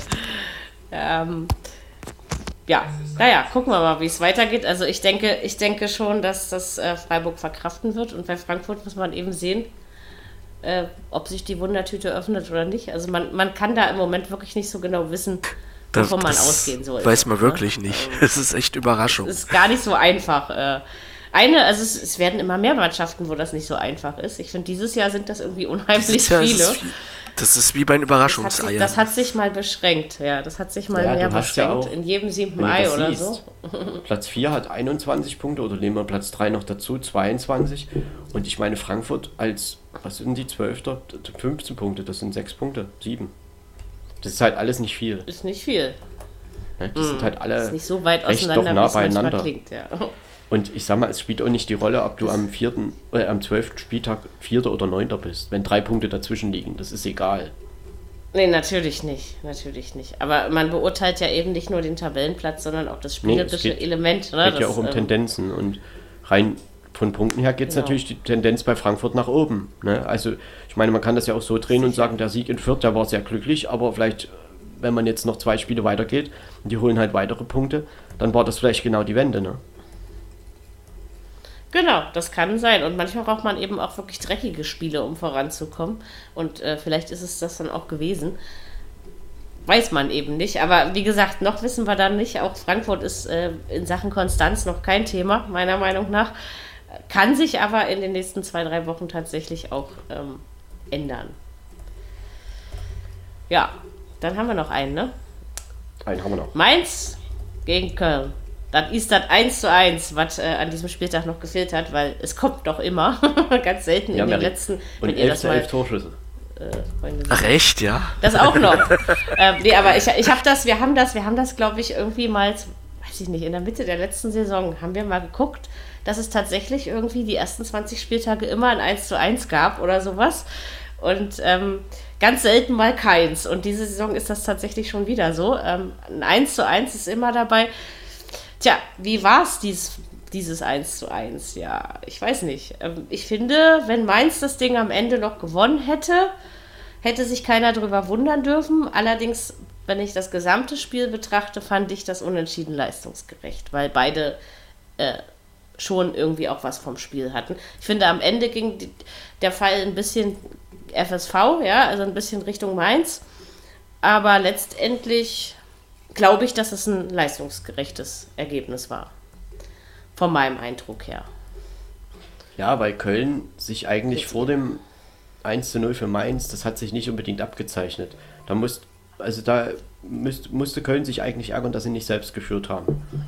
So, und dann haben sie den Ausgleich gemacht, kurz nach der Pause.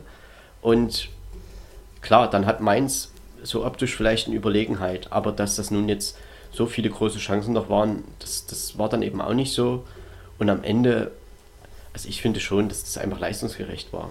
Und ja, äh, Köln, ich doch. Mhm. also ich meine, Mainz ist natürlich gerade auch zu Hause stark, aber Köln hat da gut dagegen gehalten und ich finde schon, dass Köln, also dieses 1-0 für Mainz, ja, das kam halt aus dem Nichts so ein bisschen. Und am Ende, klar, Mainz kann das gewinnen, aber Köln kann das eben eigentlich auch gewinnen. Ne? Und irgendwie ist es dann eben ein 1-1. Hm. Aber war schon in Ordnung so. Und ich glaube, beiden tut der Punkt. Das ist für beide gut. Nicht weh. Also. Ja. ja. Ich finde, beide spielen doch eine relativ äh, gute Saison. Also. Köln am Anfang ein bisschen, glaube ich, über ihren Verhältnissen. Ich finde, jetzt relativiert sich das. Ähm, Aber die spielen so, beide ähm, relativ, kann man schon sagen, sehr stabil. Also bis jetzt. Das ist auf ja, jeden Köln, Fall auch solide, was sie, was Köln sie da ist Elfter, Mainz ist Achter. Ja, das sind. Ist sicherlich auch so, wie man es hätte erwarten schon, können. Also das, das ist kann man schon nichts. so sehen, ne? Hm?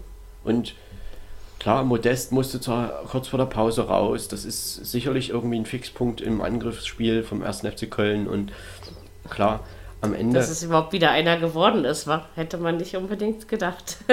ja, ich. aber er dass er so wieder erstarkt. auch Doppelpacks erzielt. Ne? Hm. Und Steffen Baumgart, ja, der, der, hat diese Mannschaft schon ein bisschen angezündet wieder. Ne? Und es gab ja da auch noch so ein bisschen Disput zwischen den Trainerbänken, also Co-Trainer von Köln und Bo Svensson. Und keine Ahnung, da gab es wohl auch ein paar unschöne Worte. Und auch eine gelbe Karte wieder für Bo Svensson. Das war wohl, glaube ich, die dritte mhm. schon. Bei der vierten ist er dann mal einmal gesperrt. Auweia. Aha, okay. Nach der vierten muss ähm, ich gerade fragen. Hm. Ja, und ja, bei den Trainern ist das die vierte, bei den Spielern ist es die ah, fünfte. Okay. Achso, okay. Hitzigkeit ist eben da, ne? Das ist. Äh ja, vielleicht das ist dann eben so, aber. War ja jetzt vielleicht, also ich meine, wir waren nicht dabei, aber es wird ja jetzt war ja nicht ausfällig oder so, aber trotzdem sind das manchmal so Emotionen im Spiel. Naja, und Mainz, ja, Mainz, äh, sie hatten ja mal so ein bisschen eine Delle drin, aber sie haben sich wieder stabilisiert ne, und holen jetzt halt einen Punkt zu Hause. Jetzt geht es nach Stuttgart, dann kommt Wolfsburg, dann geht es nach München.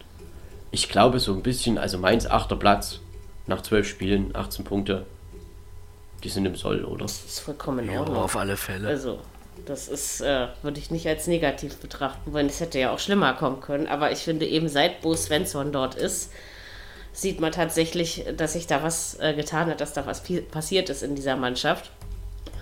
Und meiner Meinung nach, meinem Gefühl nach, passt das ganz gut zusammen. Ne? Trainer und Mannschaft in Mainz. Und das beweisen die Ergebnisse ja, da auch jede haben Woche ein gutes wieder und, und auch die Spielweise ist auch ansprechend, ne? wie Mainz Fußball spielt. Das ist ansprechend, das ist nicht zum Weglaufen oder Weggucken. Also, ich glaube, dass das ganz gut so ist, wie das äh, so ist. Ja, Burkhardt ja. hat wieder sein Tor gemacht. Genau. Ne? Also, das ist ja auch so ein Spieler, über den sehr viel diskutiert wird, gerade auch in Richtung Nationalmannschaft. Und mhm. ich denke schon, dass er auch irgendwann mal eine Chance bekommt. Ob das jetzt noch vor der WM passiert, das werden wir sehen. Klar, es ist auch noch ein Jahr hin. Er ist derzeit halt einfach in guter Form, aber wird dann natürlich auch gut von seiner Mannschaft äh, in Szene gesetzt und unterstützt. Das läuft schon irgendwie, aber er ja. ist eben auch recht treffsicher gerade. Im Moment, ja, hat er eine gute Phase. Und Aber wie gesagt, da gibt es einige, ist auch nicht so leicht für Hansi Flick. Ne? ja, aber wir diskutieren ja immer über, dass wir keine Stürmer haben. Und gut, ob er nun der perfekte Stürmer ist, er nun auch nicht der Strafraumstürmer, ne? Das ist ja auch einer, der eher ein bisschen so aus nee, der nee. Tiefe kommt. Da ist Mecher ja schon eher mhm. so eine Spitze, die man da hinsehen würde. Aber gut, er ist trotzdem ein Spieler, der bestimmt das Potenzial hat, mal eingeladen zu werden und da bestimmt auch eine längere Rolle zu spielen. Er kriegt bestimmt Es gibt ja auch noch das ein oder andere Testspiel und, und Hansi Flick ist ja auch niemand, der nicht einlädt. Ne? Also er ist ja da offener als sein Vorgänger an dem Punkt. Und ähm, viel offener ich schon, dass er sich das sehr, genau. dass er sich sehr genau das angucken wird, wer da gerade was bringt. Aber jetzt weiß ich nicht, wann ist das nächste Länderspiel? Nächstes Jahr, ne? Wenn ich mich nicht Im irre. März. Äh, wir haben im März. Im März, sage ich doch. Sind, also wo, wo halt die anderen äh, Playoffs spielen und andere Kontinente noch ihre Qualifikation zu Ende. Da wird es für Deutschland, glaube ich, also wird es zwei Testspiele geben. Und hm. da kann man die ja Gegner werden noch gesucht. dann in Form sind. Ich würde aber hm. durchaus sagen, ich, wie, wie, soll man das nennen? Aber ich finde, da müssten schon mal Gegner her, äh, wo man dann auch mal ein bisschen den Leistungsstand abfragen kann. Ja, das Man wird wohl nicht Liechtenstein einladen. also, nee. Ja, also, also, ich kann mir da auch schon wieder was Tolles wie, weiß ich nicht, Spanien, Frankreich, England, also Portugal, sowas in der Art kann ich mir schon vorstellen auch. Ja, Portugal muss Playoffs spielen. Oder eben mal Brasilien. Nicht. Vielleicht auch mal Schweden. Ja gut, die, die, die gehen nicht, natürlich, ne? Brasilien muss auch die seine Quali zu Ende ähm, spielen, die werden es auch nicht. Aber okay, darum die dürfen auch nicht. Also, da müssen wir Argentinien einladen. Nee, aber England, ne, die müssen auch Quali irgendwas. Oh. Aber England können wir ja. Aber einladen. irgendwas wird schon übrig bleiben. England können wir einladen, ja. Das wäre doch mal. Und Franzosen. Das wäre mal ein schönes Testspiel Oder? eigentlich. Frankreich. ja. Genau, wir fahren nach Paris und die kommen nach weiß ich wohin. Aber noch kurz, weil ich das vorhin gesagt habe. Leipzig ist nicht Achter, die sind Siebter. Aber das spielt ja keine Rolle, Geht weil ja Leipzig nicht, Mainz Achter ist. Und Gladbach, die haben alle 18 Punkte, also das ist alles nur durchs Torverhältnis Genau, getrennt. das sind ja alle punktgleich. Hm. Das stimmt allerdings. Das ist alles aber sehr eng momentan richtig eng überall, das ist ja Wahnsinn. Aber ja, den Trend ja. haben wir ja schon seit, seit ein paar Jahren, ne? dass es äh, immer enger zugeht sozusagen. Vor allen also wir haben halt Freiburg 22, Leverkusen 21, Union, Wolfsburg 20, 18, 18, 18 für Leipzig, Mainz, Gladbach 17, Hoffenheim, Gladbach. Frankfurt 15, Köln 15, hm. 13 für Bochum ja. und Hertha, 12 für Augsburg, 10 für Stuttgart, 9 für Bielefeld, 1 für Fürth. 1. Das ist schon, ist schon echt böse, oder? so ein bisschen böse ist das schon. Aber naja, ähm, sie haben es ja jede Woche Sieg. doch auch selbst in der Hand. Es kommt Hoffenheim und vielleicht wird dann alles gut. ist auch schon anderen Teams so gegangen. Ja, noch irgendwas sagen, bevor ich noch einen Hinweis in eigener Sache des Podcasts loswerden möchte? Nee, ich glaube, äh, wir haben vieles angesprochen. Ähm, jetzt müssen wir erstmal wieder, es beginnt ja wieder so eine neue Phase nach der Länderspielpause, ne? aber jetzt ist es halt nochmal eine intensive Phase bis Weihnachten. Sind noch internationale Spiele, eben auch äh, sechs Bundesligaspiele. Eins ist jetzt schon weg für jeden. Und insofern, klar, danach ist eine kleine Winterpause, danach geht es halt weiter und die Tabelle ist eng. Es ist für viele noch nichts verloren und auch noch viel drin. Und trotzdem denke ich, so langsam muss es sich natürlich auch mal finden oder in eine Richtung weisen. Und bei dieser Enge dieser Liga, das Beste ist einfach ein bisschen Konstanz zeigen. Dann ist man meistens im oberen Drittel. Das ähm, ist ein gutes Schlusswort. Kann ich mich gerne anschließen. Dann jetzt noch der kleine Hinweis, vielleicht auch der große in eigener Sache. Wir suchen immer noch Mitstreiter für die Viererkette. Ähm, das ist eben so, dass wir zwar Personal haben, dass das aber nicht äh, so verfügbar ist, wie wir es gerne hätten und deswegen selten eine Viererkette sind. Heute hatten wir echt mal wieder Glück und haben uns gefreut, dass es geklappt hat. Wenn ihr mitreden wollt, dann äh, könnt ihr das gerne tun. Schreibt uns entweder auf Facebook, Twitter, da sind wir vertreten. Ihr könnt aber auch eine E-Mail an viererkette.kubus.de schreiben. Kubus schreibt man K-U-U-B-U-S. Ähm, Genau, das wird auf jeden Fall gelesen und wer mal Lust hat mitzumachen, ähm, kann sich gerne bei uns melden und dann freuen wir uns vielleicht dich oder dich oder dich in unserem Podcast äh, begrüßen zu dürfen und dass wir dann alle zusammen über das aktuelle Fußballgeschehen ja, diskutieren können. In diesem Sinne haben wir alles gesagt. Wünschen wir euch eine schöne Woche mit Champions League und den anderen beiden europäischen Wettbewerben und am Wochenende dem 13. Bundesligaspieltag. Und nächste Woche hören wir uns dann gerne wieder. Die Viererkette macht Feierabend und sagt Tschüss, bis nächste Woche. Alles Gute, auf Wiederhören. Tschüss. Viererkette, der Fußball-Podcast, der auch mal in die Offensive geht. Dies ist ein kostenloses, nicht kommerzielles Angebot. Besuche uns für weitere Informationen im Internet auf podcast.kubus.de slash Viererkette. Natürlich sind wir auch auf Facebook, YouTube, Twitter und Soundcloud zu finden. Wir freuen uns über Bewertungen, Rezensionen und sonstiges Feedback auf iTunes oder in den sozialen Netzen.